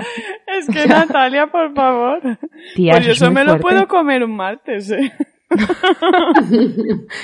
Ay, no sé, es que me parece que nada de lo que se puede decir ahora, Sonia, puede, puede superar esto. La verdad. Por todo lo alto, ¿eh? Ya te digo. Es que, es que en serio, llevo toda mi vida preparándome para esta pregunta. Eh, nada, yo eh, me pondría una tortilla y un plato de lentejas, pero que estén buenos. O sea, sí, los de mi madre me gustan mucho en general. y de postre, pues, eh, fruta de la pasión. Ahí vino, of course. Yo pediría, yo pediría que en vez de una última cena fuera una última comida. Que en realidad supongo que te da igual, porque ya que te vas a morir, ¿qué más Sí. te da comer lo que... Si no? vas a doblar la servilleta. Ya. Vas a doblar la servilleta, o sea, ¿qué más da? Puedes Pero cenar no sé. hidratos si quieres. Claro, claro, es verdad. Pero como que me cuesta ver el hidrato por la noche. Pero bueno, yo pediría arroz al horno. Y de mi madre. En plan, el, el- el mejor arroz que le hubiera salido nunca. Y Que venga mi madre aquí al corredor de la muerte y que me haga un arroz al No, horno. es una cena. Mira, Es un salón rico. Sí, pero es tu es el última corredor de cena. la muerte, ¿no? Es la última ¿En qué cena contexto? de... O sea, ¿en qué contexto sabes tú que es tu última cena? Pues si te van a, a hacer un, una silla eléctrica, ¿no? Sería en un contexto en el que le dieran 30 monedas a tu amiga, ¿no? Por traicionarte. Y, y sabes que van a ir a por ti a Espera, espera. matarte. Venga, ¿y tú, Natalia, en qué contexto te imaginas teniendo una última cena? ¿Cuáles serían tus, Mira, tus viandas favoritas? El contexto ahora mismo no lo sé, ¿vale? Aunque estabas diciendo que el contexto sería básicamente que a tu mejor amiga le hayan dado 30 monedas para traicionarte, ¿no? Eh, creo que eso no va a pasar, ¿verdad, chicas? pero sí que por me 30 imagino... monedas- tienes más amigas que nosotras. Cierto es, pero joder, no quiero pensar que eso pueda llegar a suceder. Vale, la cuestión es que hace poco, hablando un poco al hilo de lo que decía Julia, de que siempre le regalamos movidas pepísticas, hace bastante poco fue su cumple natalicio y eh, Sonia y yo quedamos para arreglar unos, unos maceteros inspirados eh, en La Veneno, serie de la que hablaremos en nuestro próximo podcast. Y, y nada, ya de, de paso aprovecharon tanto ella como su pareja para agasajarnos mucho y nos hicieron una cena. Y eso sí que fue, por favor, la última cena. Y de verdad, o sea, quiero esas croquetas cada día de mi vida. Desde ese día tengo como el síndrome de abstinencia total. O sea, de verdad, mm, ambrosía. O sea, esas croquetas y esa buena tortilla de patata. Mm, ya está. O sea, es que eso para mí es mi cena soñada. Y con una ejecución perfecta. Así que, que nada, de normal pediría la tortilla de patata de mi madre, pero de verdad que esa noche la tortilla rivalizaba. Y, y nada, eso. Pues chicas, yo tengo una curiosidad al hilo de lo que decía Natalia. No sé si alguna de vosotras me traicionaría en la última cena. Por supuesto, os invitaría a las tres al banquete. Pero vamos a descubrir, por favor, cuál de los doce discípulos o discípulas seríais. ¿Vale? Haciendo un test. Nuestros aficionados, nuestros radio oyentes, podcasters oyentes, es- oyentes, ya está. Pues pueden hacerlo también, os voy a pasar el link cuando se publique este, este podcast y me decís qué discípulo o discípula seríais, ¿vale? Nosotros vamos a empezar de momento, vamos a hacer el test a la vez y yo voy a formular las preguntas y cada una va a decir que está respondiendo, venga. ¿vale? Venga. Seguro que alguna vez oíste hablar de los doce discípulos. Y no, no nos re- referimos a la canción que ahora debes estar tarareando. Eh, no sé qué canción es. Qué test más contrastado psicológicamente. bueno, sino que nos referimos a los doce discípulos de Jesús, es decir, sus seguidores, sus fans number one, ¿vale? Eh... Yo ni de lejos invitaba a 12 personas al día de mi muerte, pero creo que no llegaría ni a una media docena. Pero vamos a empezar. ¿Qué vale más para ti? A. Una caja de cerveza. B. Un amigo. C. Cigarros más chicle. Es que. La verdad que no estoy tengo, pensándolo, estoy dudando muchísimo, no, no, no tengo Yo ni idea de qué también, ¿eh?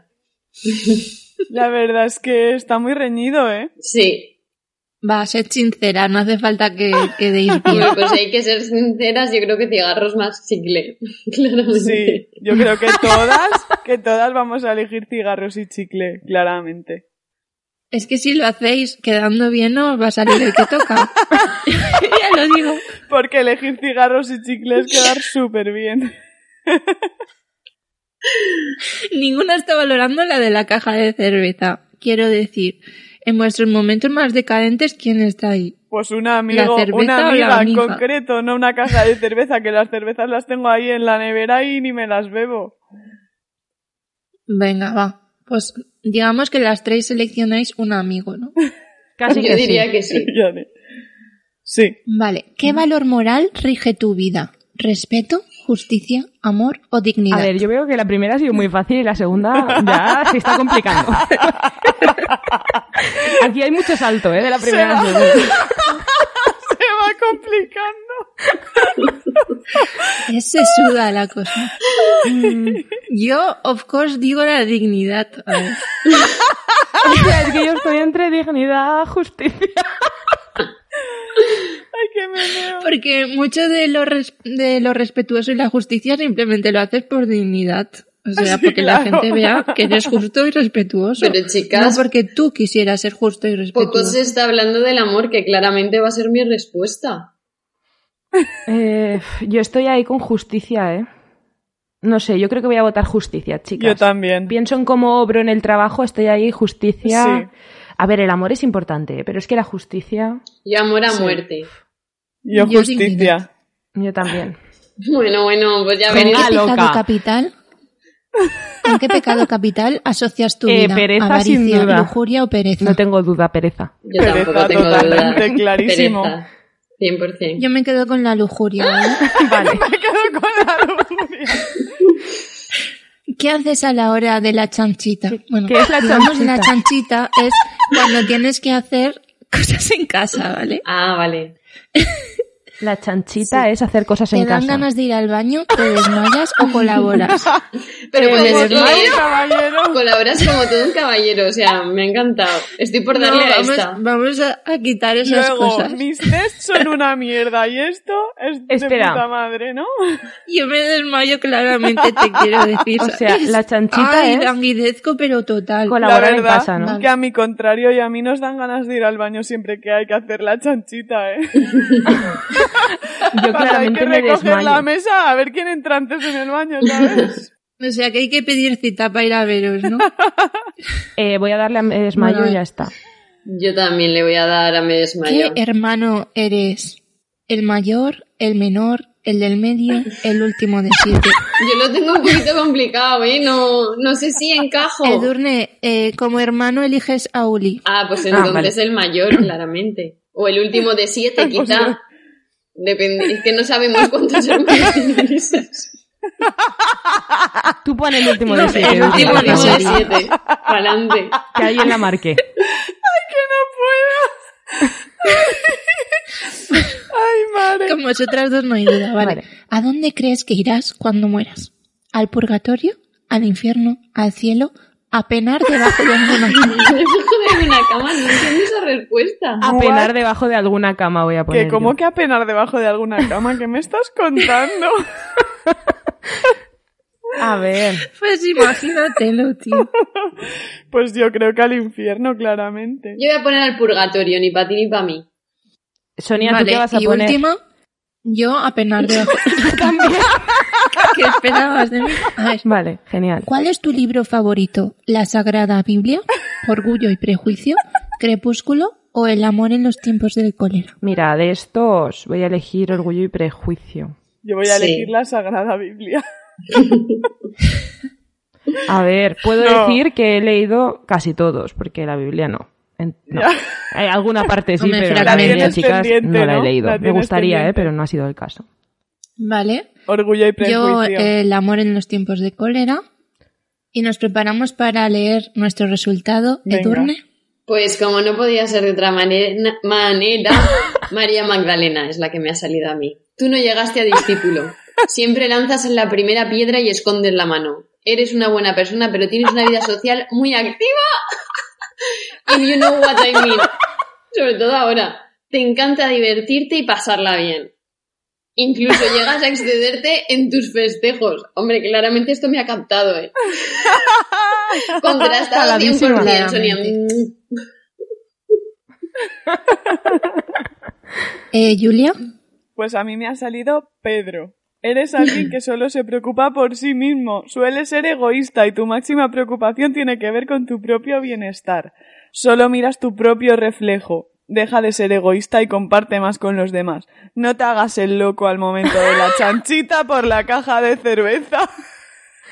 Ay, tía, qué horror. claro eso. Me ha tocado el mismo. No podemos comparar. Eh, no te hagas la loca en el momento de la chanchita, De la ¿eh? chanchita. Es verdad. ¿Y tú, Sí, Sonia? me ha salido Peter. A mí me ha salido Santiago el anciano. Eres el más desconocido de todos, pero no te preocupes, tienes un lugar ganado en el cielo. Tu buen corazón hace que seas un buen apóstol de Cristo. Continúa por ese buen camino. Pero eso sí, no dejes que la vida te viva. No dejes que la, viva- que la vida te viva. Es que madre mía, nos lo acerta de lleno, ¿eh? A ver, tú me dices que de vertido. 12 somos cuatro y nos salen solo tres apóstoles. Mira, mm, es que no, me bajo de Es la que vida. sois muy iguales tú, Julia. Que hay que cambiar para que salga otro discípulo. Sobre todo tío. nos parecemos en el egoísmo, ¿no? Sí, Eh, sí, un montón. Es que somos En la caja de cerveza antes que hacer la chanchita. La Sí, caja de cerveza. Chicas, va, que yo quiero que salga otro, puedo hacerlo otra vez. Solo No, para leer uno Natalia, más, es que me ha hecho esto mucha está gracia. muy contrastado y te tienes que quedar con el resultado que te ha dado. No puedes jugar con el test. Vamos a, a Natalia, vamos a dejar que Natalia lo haga una vez más. A ver, esto me mientras parece- introduzco el siguiente apartado. Esto me parece jugar a ser Dios, nunca mejor dicho. Chicas, es que estoy intentándolo, pero es que en realidad... Si Natalia quiere que le salga Dios. No, es que en realidad es muy difícil porque es que estoy poniendo lo mismo. Pues, pues muy claro, bien. ¿cómo va a salir otra cosa, no? Una cosa que no habéis dicho que queréis en vuestra cena es el vino, chicas. Yo esperaba que todas me dijeras pues un buen vino Mm. para mm, evadirme, Yo- ¿no? De lo que va a Yo sí lo he mencionado en algún momento, el vino, ¿eh? Creo. ¿Me suena? Sí, Digo en Ah, la, no, última la última cena, ¿sí? cena no. Es que, claro, para, para rebajar Porque helados todas- al horno bien de vino, no sé yo. Claro, es que todas estáis pensando en, en cosas que os gusten, pero no en el estado mental en el que, al que tenéis que llegar para pasar a la, a la otra vida sin atosigaros mucho, ¿no? Entendiendo lo que va a ocurrir. Y entonces, para eso yo creo que hace falta un buen vino, aunque quizá en vosotras no tenga ningún efecto, y vamos a hablar ahora de ello, ¿vale? Bodegas.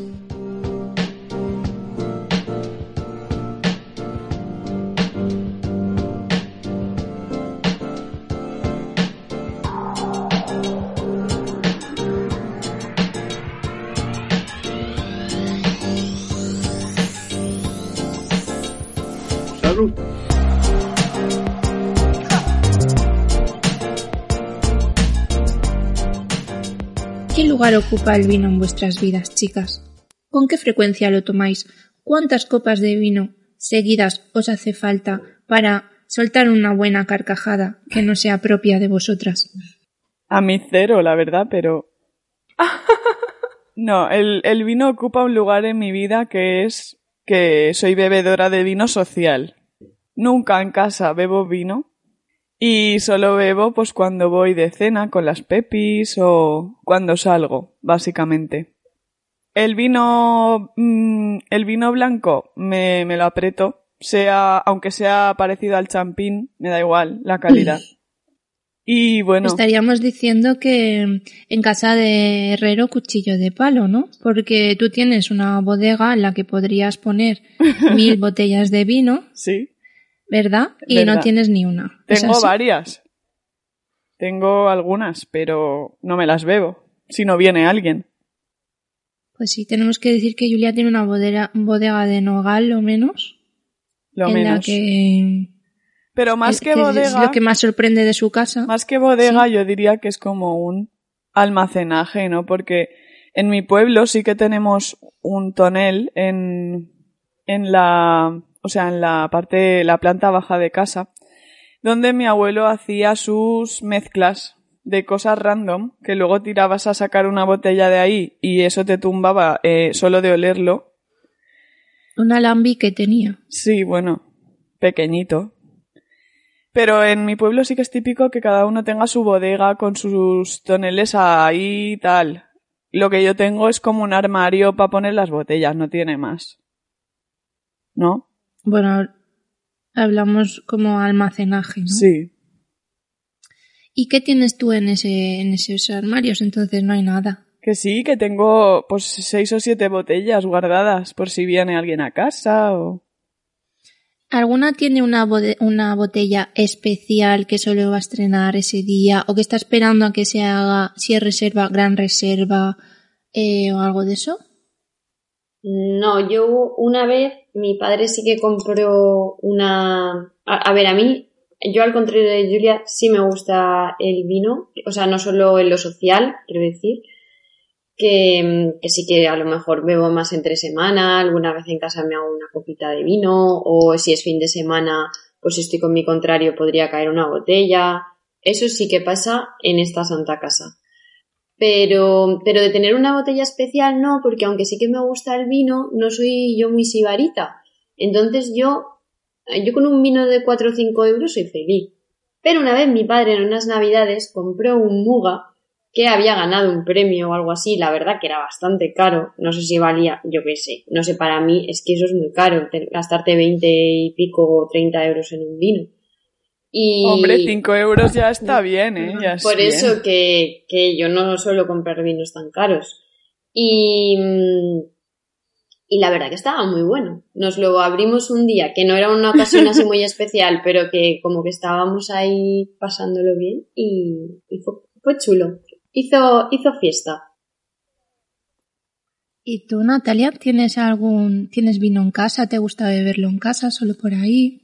Yo estoy más en la misma línea que Julia y debo deciros que como no tengo un, pal- un paladar muy desarrollado para el vino, de hecho eh, creo que hay una pregunta que, que creo que va relacionada con cómo te sienta el vino o cómo no, cómo te, qué te hace sentir o así. Eh, yo es que claro, la primera copa ya estoy diciendo tonterías porque no estoy muy habituada a beber, entonces me afecta bastante. Y, y yo claro, como no soy muy entendida, suelo comprar las botellas por eh, la etiqueta. A mí me tiene que entrar por el ojo el vino. Os voy a decir la verdad. A mí me tiene que gustar la etiqueta. Es así. Entonces, pues, sí que tengo ahí uno cuya etiqueta me gusta muchísimo, que estoy esperando para alguna celebración, pues por ejemplo, cuando se acabe la primera evaluación, cuando acabe todas las reuniones de evaluación y ya diga, soy libre de esta evaluación, sé que esa va a caer. Así que nada, eso. ¿Cómo se llama? No nos has dicho. Eh, mira, no sé cómo se llama. ¡Ay, espera! No, no, no sé cómo se llama, pero os puedo decir que eh, la, la etiqueta y la parte de arriba, lo que tapa el corcho, es muy bello y tiene como unas florecitas muy preciosas. Eh, básicamente fue lo que me vendió la botella, no os voy a mentir. Y es que me gustaba también el nombre del vino. Ay, no lo tengo, no me viene. Ese merchandising. Subiré foto. Vale, os recomendaremos las cosas eh, post publicación de este, Sí. de este podcast. Bueno, a mí, mi, mm, o sea, los vinos, mis vinos favoritos, que como ya, como ya os he dicho, pues me vale todo, pero los, son los que me traen buenos recuerdos, ¿no? De cuando los he bebido. Y los que se repiten mucho en el tiempo, digamos, que, que los consumo varias veces al año el mismo, cosas así. Y uno es el Protos y el otro es el Marina Alta. Ay, qué bueno, ese me gusta a mí también, Mm. Julia. Sí, Eh, por favor, eso es común a todos. Ya sé cómo se llama el vino. Es que también me hace mucha gracia su nombre. Se llama Mi Panas. ¿Cómo es ese nombre para una botella? O sea, Mi Panas. En fin. Pues ya ¿Puedes ves. decir de dónde es? Pues lo compré en Ainsa y es, mira, te lo digo porque es que es, es de Somontano. Es un vino blanco. Somontano. Eh, de verdad, la botella os va a gustar. Qué bella. Ya ves, que de ti no la abriría nunca. es que es precious. Ya ves. ¿Y tú? Hay una cosa que quiero saber de vosotras. Eh, yo. Pero eh, tú no has bueno, dicho a mí me nada. gusta- A mí me gusta mucho, eh, a mí me gusta todo tipo de vinos. Ahora me estoy dando más a la cerveza, pero no sé, no sé la verdad por qué. Si es que a lo mejor para mí el vino es un asunto más delicado, ¿no? Más de cuando pues tengo mucho tiempo para saborearlo y tal y cual. Entonces ahora pues, ah, cerveza, no sé qué, pero la verdad que para mí, si hay una comida especial, yo le pongo vino, ¿vale? Eh, y la verdad que a mí me gustan mucho los ribeiros, los, los, los vinos gallegos en general, pero sobre todo los de, los de la parte del Rosal. Que eso es, mm, no sé, igual es porque mm, tengo buen recuerdo de, de cuando los probé allí, pero la verdad que son vinos que me encantan y solo encontraba en bodegas allí o en supers allí y aquí no están, ¿vale? Tienen un precio entre 5 o 6 euros, ya los pondremos en, en recomendaciones en el podcast y así tenemos, bueno, en, el, en Instagram y así tenemos contenido. Y, mm, y de lo que os quería, de lo que os quería hablar es de, bueno, preguntaros más que nada es, ¿cómo servís el vino? ¿Tenéis unas copas especiales para ello? Eh, ¿Lo decantáis de alguna manera? ¿Tenéis decantador? ¿Cómo lo guardáis después? Eh, ¿Tenéis algún método a la hora de paladearlo y decir, pues este vino me gusta? Pues no. O simplemente os lo ponéis en boca y, y tragáis y, ah, pues está bueno si o no entra, está bueno. si entra, me lo aprieto y ya está. O sea, no notáis si tiene olor a frutas y desp- antes de saborearlo, ¿no? No, lo oléis. yo no noto nada de eso. Yo sé que la gente lo dice, pero A ver, yo sí que sé que me gustan más afrutados porque son más suaves. Y, y ya está. Pero no tengo... No miráis si la gota resbala por la copa, No. si no. es que siempre No. resbala menos si es champín. No es verdad. Sí, sí. No, yo lo miro y siempre resbala. Sonia, estás sola en esto, ¿eh? Claramente. Sí, Vale, y a la hora de, de vais a un restaurante, ¿le dais importancia a la actuación del sommelier? yo, yo ¿O tengo que de deciros, chicas, que ese momento me confronta muchísimo. El momento Sí, en el que te sirven la copa de vino, tienes que probarlo y es como, ¿pero qué voy a decir? O sea, yo simplemente, por favor, deja la, la botella de vino aquí, que me la voy a beber. O sea, ya la has abierto. Sí. ¿Cómo, cómo Pues iba mira, a just- decir ay, acaso que no quiero? Ahora, después de que ya, Ya. la hayas abierto. Y te Pero mira, es por si ¿no? ha tirado corcho dentro, ¿no? Mientras la abría. Es por si ha caído corcho. Yo ¿O creo que es para que la pruebes por si te gusta. Es para que la pruebes, sí. Sí. Yo creo que los sommeliers, eh, al menos los que yo he conocido, tienen una gran falta de comunicación hacia el público, porque así como, por ejemplo, tú vas al queso mentero, o ibas al queso mentero, ahora no sé si está ese chico, y hay una gran comunicación, Mm. tanto verbal como no verbal, y te explica mm, el vino, te pregunta, te dice, ¿no? pues a qué te sabe, que no, o, o tal, ¿no? Es que eso O sería más en una antecedentes cata. de lo que te va a pasar. Obvio, pero un sommelier es que simplemente, si, a ver, si vas a preguntar que si me gusta o no, hazme preguntas concretas porque no soy experta en vino, ¿no? O dime, huélelo, este te va a dar estos olores, ¿no? Pues ya que estás. Claro. ¿no? Eso al final es un Eso, eso tendría Pues mira. sentido más que lo que hacen. Justo porque- ayer fuimos, justo ayer fuimos de comida y el sommelier pues era un poco, tenía un trato un poco raro. O sea, no era antipático, pero sí que dijimos, ay pues un, un vino blanco verdejo. Y, y nos despreció como, uff, verdejo. Se me eriza la piel de escucharlo, como que el verdejo es lo peor para él, ¿sabes? Dice, y le dijimos, bueno, ¿y qué nos recomiendas? Y dice, yo mejor os recomendaría un, alba- eh, un albariño que tenemos, tal. Entonces nos, nos hizo la recomendación y bien, pero es como, te trata de paladar poco desarrollado, ¿no? y luego lo que dice Sonia, ¿no? Que te lo sacan para que lo pruebes y es como, sí, está bueno, pero no sé, a lo mejor para mí el otro también está bueno, o sea que no noto tanto Claro, pero las... es que al final no sabes si realmente son sommeliers o están ahí de postureo y les han dicho, pues mira, tú sacaste vino Ya. y ya está, ¿no? Yo creo que al final, no sé si, si es tanto que no hay tradición de esa comunicación que tiene que haber entre el y la persona, como que están ahí por, o sea, que no, que desconocen el tema y no saben hacerlo llegar al público, ¿no? No lo sé. A mí sí que me pasa, me pasa con el vino, que lo necesito más en mi vida para ver según qué cosas, o para, para evadirme según de qué cosas y empezar en otro estadio, ¿no? Por ejemplo, cuando, cuando mm, voy a una, o sea, cuando voy a una galería, pues yo echo mucho de menos que haya ya un, un servicio de vino, que te pongan una buena copa, ¿no? O por ejemplo en un museo, ¿vale? Que no te pases, obvio, porque si no a lo mejor te querrías meter dentro de la obra, pero sí que te pongan una copita mientras tú estás paseándote por allí, Mm, porque quieras que no, el, el vino sí que tiene como un influjo, ¿no? puedes tenerlo en pequeñas dosis o puedes llegar a, a perder la conciencia. ¿no? Pero en ese, en ese inicio, en ese inicio sí que hace cosas en nosotras, ¿no creéis? Galería o bacanal. Exacto. ¿No, no, no creéis que, que tenéis como un otro poder que no tenéis cuando no tenéis una copa de vino? Sí, sostener una copa de vino pues te hace más intelectual, ¿no? No sostenerlo, sino beberlo. Ya, ya. Ya, pero hombre, no es lo mismo tampoco en un vaso mal puesto Claro. ¿no? que en una copa. Es que eso Claro, también claro, todo es el muy ritual influyente. ese. Sí. Vamos Claro. a ver. Yo... Que esa copa sea de bohemia. Yo creo que, tiene que ver con que te relajas un poco los músculos y estás más abierta a nuevas sensaciones, ¿no?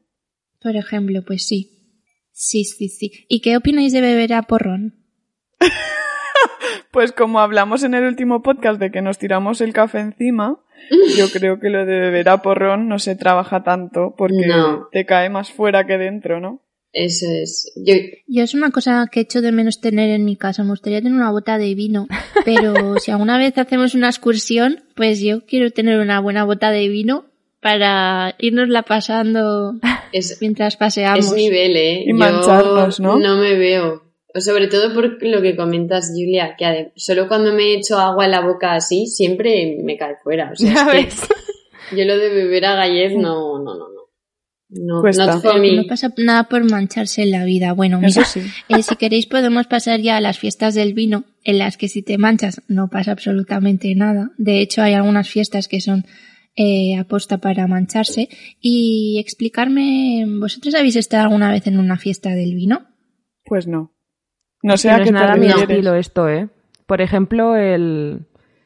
Pues eso, cuando hay algún tipo de celebración y se trata de echarse, ir, ir de blanco y, a- y volver rosa a casa, ¿no? ¿Te refieres un poco a eso o no? O simplemente fiestas en las que hay, hay bodegas de, por ejemplo, en el mesón del vino. Ah, bueno. ¿No? Hmm, Hombre, yo sí que en Francia he estado en bastantes ferias del vino. Mm. que vas y hay un montón de stands y, y pues eso, ¿no? Cada bodega tiene una representación en una caseta y tú puedes ir haciendo pruebas y te dan a, te ofrecen, luego ya tú compras o no compras, pero es, es- la verdad es que es una buena ocasión para ir probando diferentes vinos, sobre todo si como yo no entiendes mucho, y te llevas a tu casa pues una representación y luego te lo vas bebiendo durante el año y te acuerdas de, ay, pues mira, ¿te acuerdas de en esa feria, qué Mm. bien, bla, bla?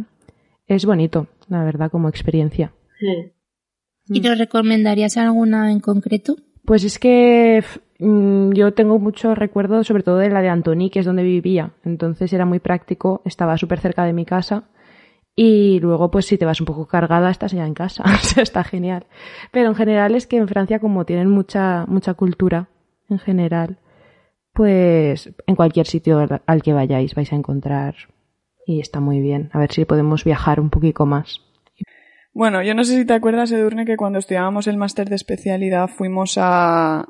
que era de patrimonio, ¿no? Fuimos a, a una presentación de los vinos dels Alforins, que son de, de la zona de Moixent, de vinos valencianos y tal. Creo que también había de Utiel Requena y tal. Y, y se hizo una cata. Pero claro, como íbamos también un poco más a, a, a los estudios que a la cata, ¿no? Pues no sé, no me acuerdo muy bien de cómo eran los vinos, el sabor y tal, pero sí que fuimos, hicieron como una presentación, lo explicaron y, y bueno, me gustaría a mí mucho ir a, a alguna bodega de Moixent, que por cierto cuando fuimos a Pancho Villa nos quedaba cerca, a hacer como una cata, ¿no? Pero bueno, lo podemos hacer aún, Mm. en otra ocasión. Claro, vida tenemos para ir. Sí, en De momento.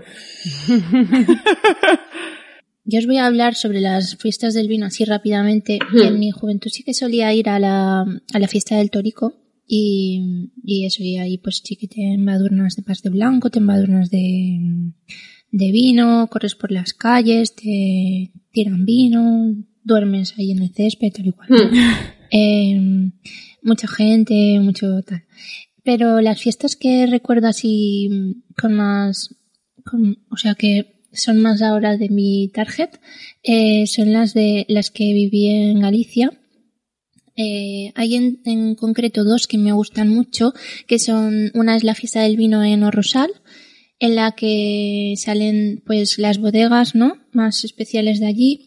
Y, y, bueno, están ahí todos los bodegueros haciendo de anfitriones en sus, en sus stands, sirviéndote, pruebas vinos pues que son increíbles. Y además es un sitio precioso porque está al, lado de un paraje natural que se llama Los Molinos de Folonio Picón. Y puedes hacer una ruta súper chula y, y, no sé, ese sitio me gusta mucho, pero hay un sitio también allí que es Salvatierra de, de Miño, que no sé si lo conocéis.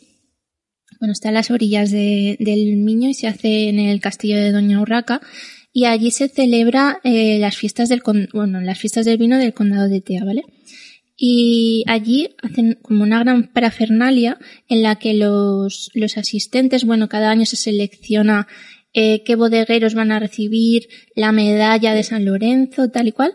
Y entonces pues se visten todos con un mantel de cuero y una capa y se les ordena como, se les ordena como caballeros de la orden de San Lorenzo. ¿Vale? Entonces tienen que hacer como un juramento y hay un montón de viandas, hay un bodegón de viandas especiales allí que se hacen en una mesa muy grande, redonda, mirando al, al miño y no sé, mmm, me pareció muy chulo. Se le al vino como mucha importancia. La verdad que sobre todo me gusta cuando dicen el juramento y dicen todos, eh, juro, y empiezan a, no sé, y empiezan a brindar y a beber y después hay enólogos invitados, tal y cual, no sé. me gustó, me gusta mucho esa, esa historia. Y después ya si queréis podemos pasar a hablar de las bodegas que hemos visitado en nuestra vida. Así, alguna que recordemos especialmente. El otro día fuimos, fuimos a una. Aquí en Castellón no es tierra de muchas bodegas, pero sí que hay dos especialmente que podemos recomendar, ¿no? Una está en Vilafames y allí se ven pues sus viñedos desde, desde arriba. No sé si habéis ido alguna vez. Pues se hacen catas y, y, puedes ver los viñedos desde el sitio donde se hacen las catas y a mí me gustó mucho el emplazamiento y, y cómo, cómo, lo, cómo me lo vendieron el vino, ¿no? Pero después nosotros fuimos a, a, otro, que si queréis podéis hablar vosotras de ello. Julia, por favor. ¿Yo por qué? a ver. Hombre, porque ¿cómo? es la única bodega a la que has ido, ¿no? Me sí. Dijiste. ¿Cómo se llamaba? Carmelitano, tía. Mira, es una bodega sobre todo eh, de licor. que tiene mucho encanto porque tú puedes ir allí y es como muy familiar, ¿no? Y al final acabas, bueno, a, habla tú. Julia, ¿qué es lo que más te gustó bueno, de la visita a la bodega Carmelita? A ver, era, es una bodega más bien de licores, también hacen vinos, pero lo que catas y tal son más licores, ¿no? Y nada, fuimos a ver la bodega que, pues eso, es muy familiar, muy pequeña, ¿no? Parece que, que no tengan muchas visitas, entonces está como todo más preparado para, para elaborar el vino, ¿no? Que para que vaya la gente a hacer catas y a visitarlo. Pero bueno, bien, fuimos, estábamos en nuestro grupo solo, ¿no? Y eso también gusta. Y, y nada, nos enseñaron pues las diferentes eh, estancias donde hacen cada paso para elaborar los licores, los licores que tenían, y luego hicimos una cata, ¿no? De los diferentes licores. Aunque vinos, por eso digo, ah, sí, tenían un vino que era vino de misa, ¿no? Sí. Que era más bien como parecido al moscat, entre moscatel y vermú, ¿no? Sí, que era así claro. dulce.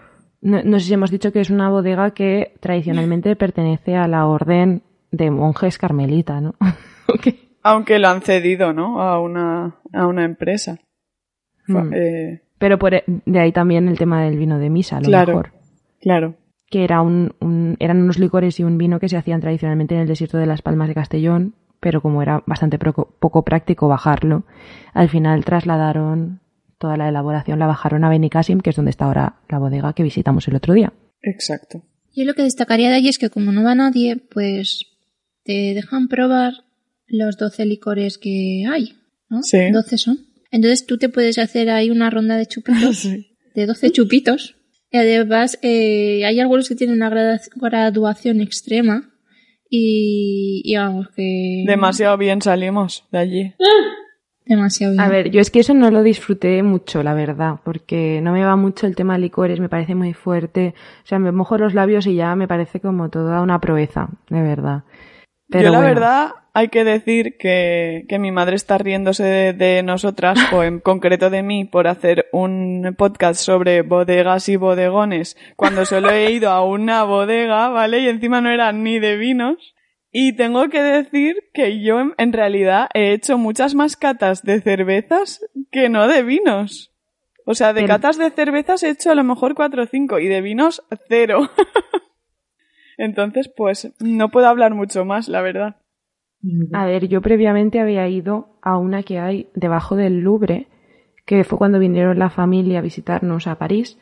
Y claro, pues no todas las actividades culturales que podía hacer con vosotras las podíamos hacer con ellos. Y sacamos el Paris Pass y dijimos, bueno, esto hay que aprovecharlo. ¿Qué podemos hacer? Y mirando en la, la interminable lista de cosas que se podían hacer con el Paris Pass, una era visitar una bodega que hay debajo del Louvre. Y dijimos, hombre, pues para esto sí que son el target, ¿no? Nuestros padres. Y la verdad es que estuvo bien. Es verdad que el otro día estaba mucho más centrada en el proceso de elaboración y estaban las máquinas que utilizan pues para embotellar, los toneles, ¿no? Nos explicaron un poco todo.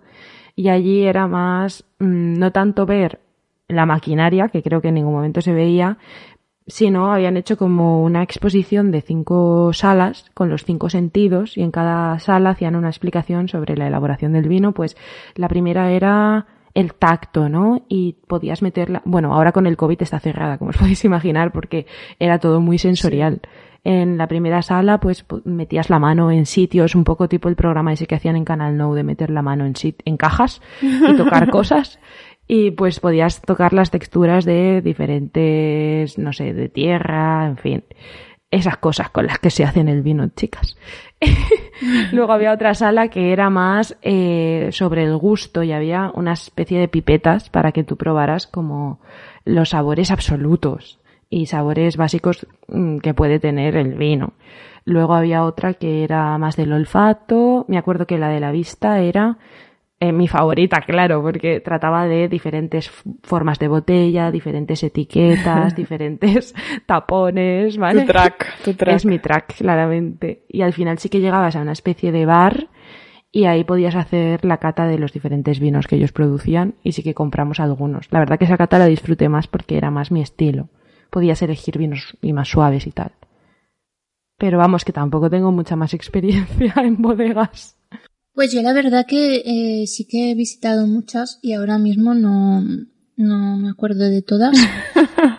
pero eh, sí que visité una de la de Muga, pero tengo un vago recuerdo como todos los recuerdos de aquella época en la que empezaba la universidad, no sé, no, no recuerdo mucho, tampoco sé cómo acabé Porque ahí, es, el, pero es la época, el periodo histórico de AP antes de Pepis, que no recordamos ya ninguna.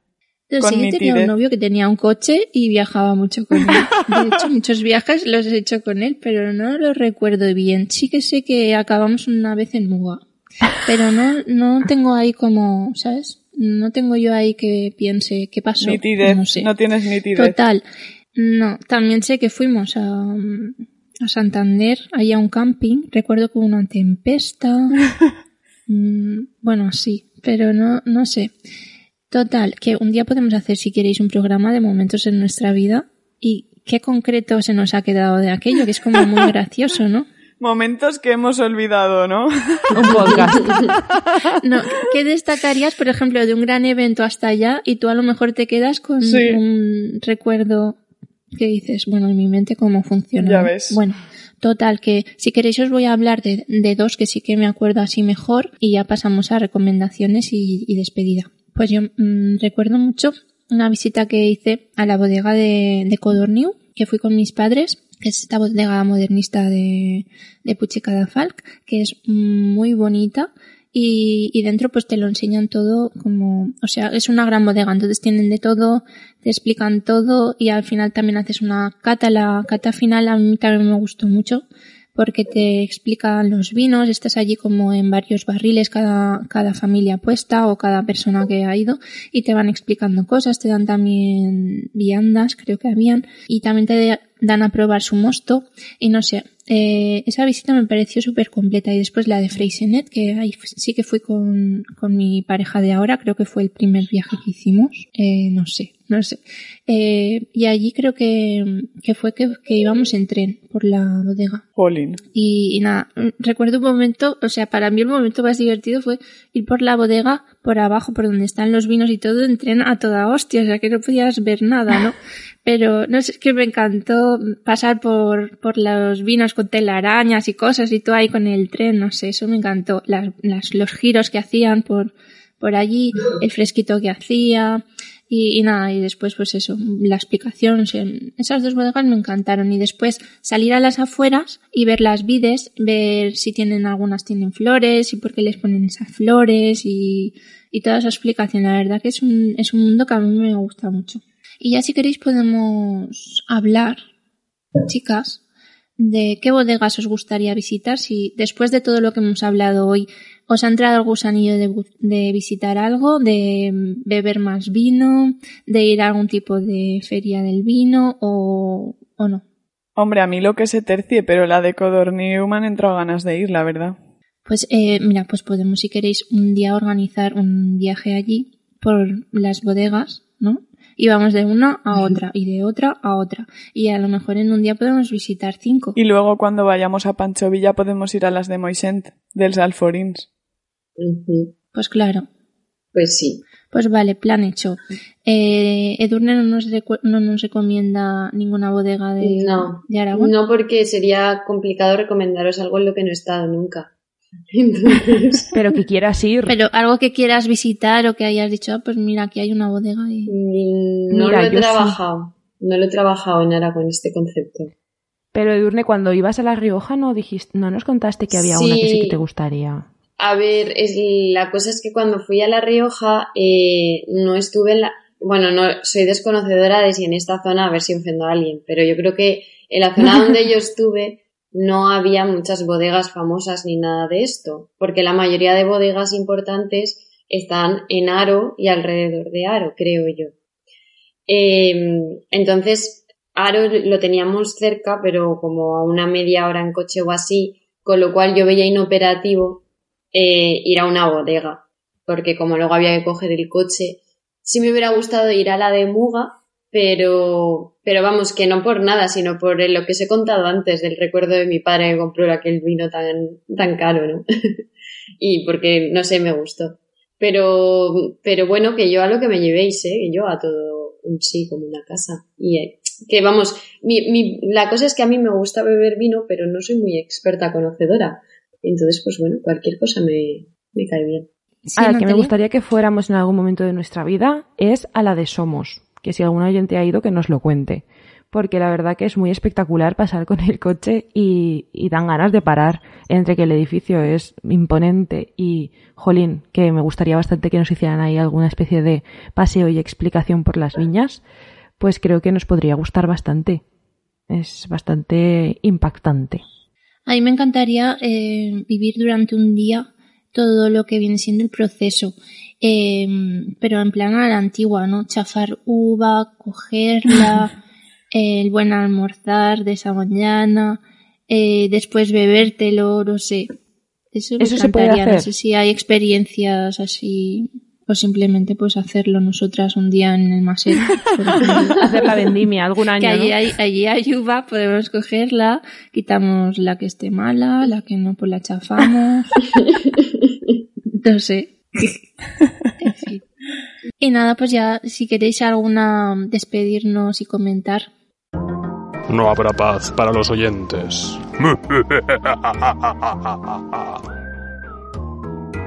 Pues si os parece, primero vamos a leer nuestro comentario en iVoox. No tenemos muchos, pero yo creo que es porque en realidad hemos publicado hace tres días, literal. No Claro. se debe a ninguna otra cuestión. En iVoox tenemos una nueva oyente que se ha manifestado, que se llama Virgi Elche, por lo cual me imagino que se llamará Virginia y que es de Elche, y nos dice, hola chicas, soy hoy, dice, hola chicas, soy oyente vuestra de hace mucho tiempo. Mi queja es que vuestro podcast no dure cinco horas por lo menos. Sería maravilloso que estuvierais cinco horas contando vuestras anécdotas, lamentos o lo que sea. Me alegréis mi jornada laboral enormemente. Sois las mejores. Pues mira, este le va a gustar porque va a durar te iba a dos horazas. Te iba a decir, Virgi, en este te vas a explayar. Pero estaría... Bueno, este programa se lo dedicamos a Virgi Elche. Y tanto. también, Oye, que nos ¿os hizo mucha ilusión cuando vimos el comentario, ¿eh? Total. Se ha Sí, pasado sí. entre nosotras y O todo. sea, alguien que lleva años escuchándonos en la sombra, ¿eh? sí, que nunca nos No, había años, puesto... igual son meses. Bueno, y que nunca Pero nos ha había dicho, dicho nada. muchos años, ¿no? O tiempo. Ha dicho mucho Ah, vale, tiempo. vale. Igual Pero son cada cuatro días, ¿no? tiempo. igual. Temporalizamos diferente. No, pero pues sí, jo, nos, nos, ha hizo hecho mucho mucha gozo. ilu. Pues sí. Mm. Muchas Y de- gracias por comentar. Ah, que estaría bien hacer un cinco horas con las pepis, como cinco horas con Mario, ¿no? LOL. Pero eso ya, ya lo hacíamos en el Pancho Villa. Sí, pero sin grabarlo. Pues, y de nuestra más reciente oyente vamos a pasar a el segundo comentador de las Pepis, que este es senior ya porque lleva acompañándonos casi desde nuestra primera o segunda temporada, que nosotros que Daniel Yo creo que desde, desde el primer programa. desde los inicios, ¿verdad? Yo creo que desde el primer programa no. Sí, me acuerdo Hombre, que desde al el principio. Yo, creo que no- me acuerdo que al principio dijo como que en el tercero o en el cuarto dijo que él se esperaba escuchar dos o tres para comentar y tal. O sea que yo creo que nos escucha desde el primero, desde el día uno de las pepis. Daniel Roca, has... Olvidemos ese primer Sí. episodio. ¡Wow! Vamos a olvidarlo. Bueno, Bueno, todas empezasteis eh, ya sabiendo, ¿vale? Uy, sí. Sí, Bueno. sí, Yo sabíamos sabía un montón. Teníamos que repetir cada frase 20 veces. quizá nuestro Bueno, programa Daniel más Roca, editado.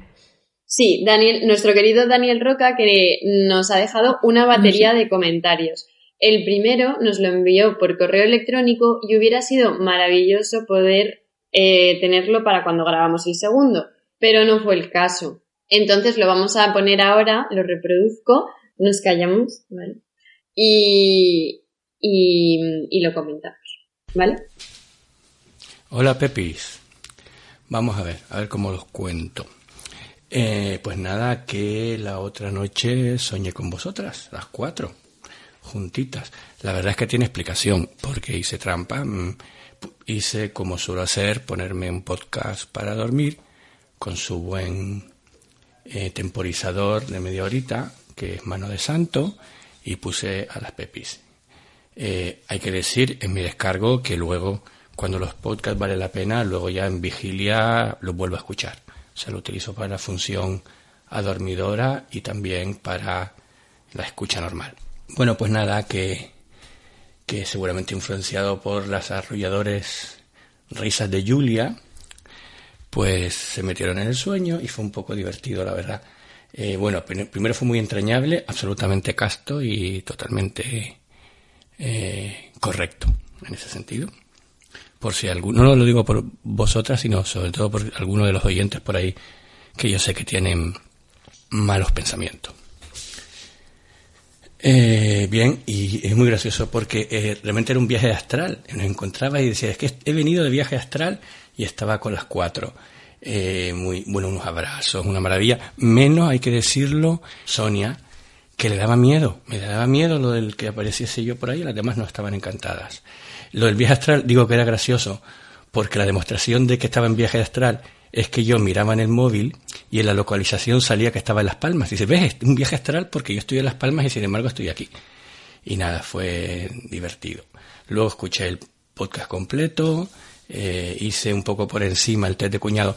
Obviamente, como habías dicho, un profesor tiene que ser un poco cu- cuñado y si no, pues se lo tiene que mirar. Lo que pasa es que yo llevo ya varios sexenios más que ustedes y, como decía en el mensaje que les mandé, me lo estoy intentando quitar lo del cuñadismo, intentando eh, no sentar cátedra cuando no toca sentar cátedra. Eh, y vale, y tanto en la vida como en el aula, cosa que le dejo ahí para estas profesoras aprendizas que tenemos por aquí, por muy funcionarias que sean. Vale. Eh, en cuanto al lamento, qué curioso que hayas dicho lo del lamento, ahí sí que puedo hacer un poco de sentar un poquitito de cátedra, porque hay una cosa eh, que se llama el bajo de lamento en la música, fíjense, es una cosa de la música barroca y que tiene que ver, a ver si se oye bien, con un bajo que hace así.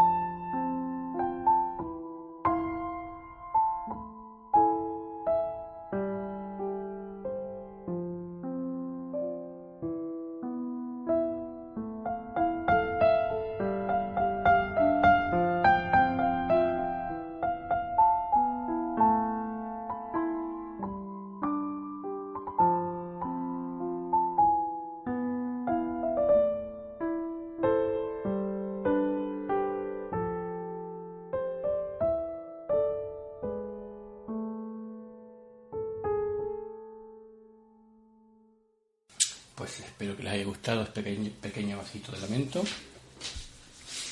Lo del lamento y la música, pues es que da mucho de sí, porque, bueno, la música es lo que tiene, que toca la patatita y, y bueno, eh, seguro que si buscan lamento en música hay mm, miles y miles de ejemplos.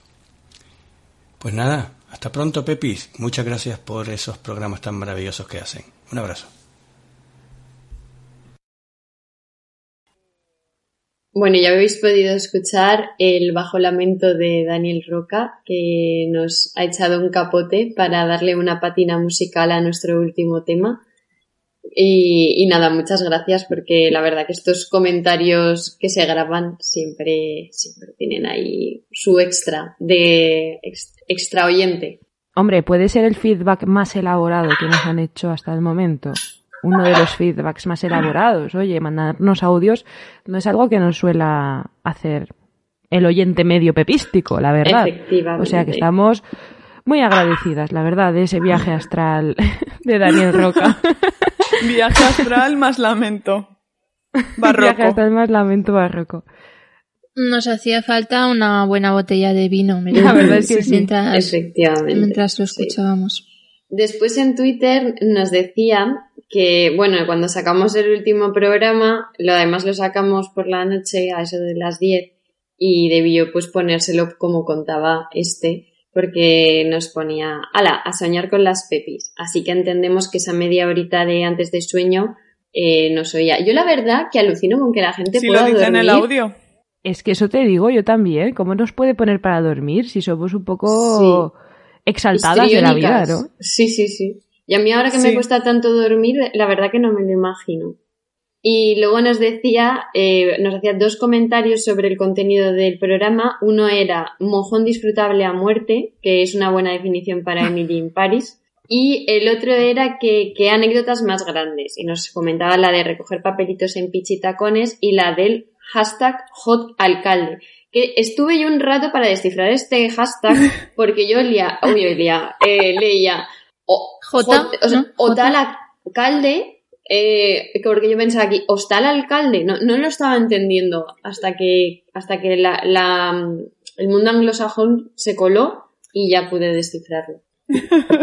y pues chicas, Pues tengo que decir que van a hacer la segunda temporada de Emily in sí, sí, sí, sí, ya se ha confirmado. Como todos estábamos que- esperando, ¿no? Hombre, yo 100%, la verdad. Pues hasta aquí nuestros comentarios. Hombre, no ha dado mucho tiempo, ¿no? Al No, no feedback. ha dado Vamos mucho a tiempo decirlo al así. feedback.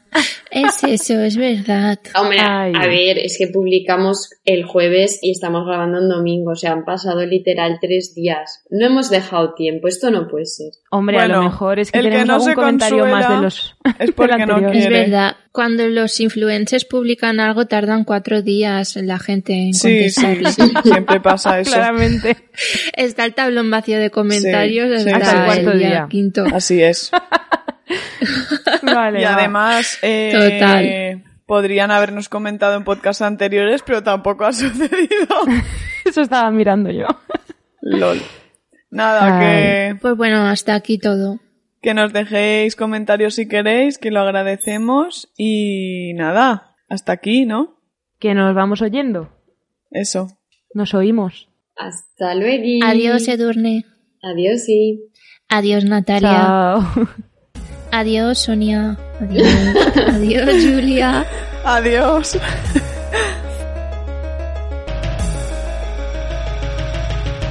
Bueno, pueblo, aquí están los doce discípulos.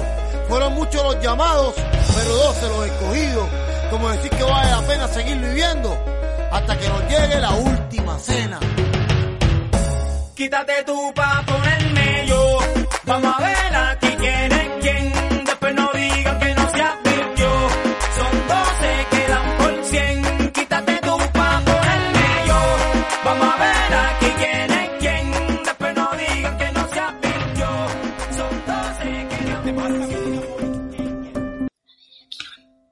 Tenemos el guion. Sí, el guion. lo tenemos.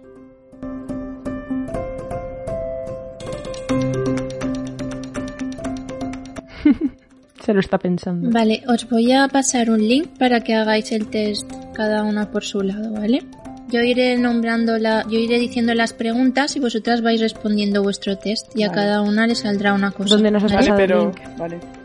Test, ¿cuál de los 12 discípulos? What the fuck. Está o sea, muy guay. de verdad, fantasía máxima. Como una sea Judas. LOL. Mira, eh, de verdad, te lo digo. A ver, Pero esto, esto, esto está contrastadísimo, este test. ¿eh? Sí, sí. Pues sí. Pues sí, porque yo lo hice ayer y me salió que me tenía que salir. Porque tú ya tenías un discípulo favorito, ¿no? Está contrastado por testdivertidos.net. A ver, eh, no tiene nada que ver un nombre popular con que no sea científico. El mío estaba contrasa- contrastado por testderisotasmáximas.net. Y pensando en la primera pregunta que es muy... Sonia dice, ir Ya. pensando en la primera pregunta como si fuera muy sesuda, ¿sabes? Yo no la he visto. aún. Vale, yo ya me lo estoy abriendo. ¿Qué Vale, pues claqueta todas otra Venga, vez. va, claqueta. Una, dos, tres.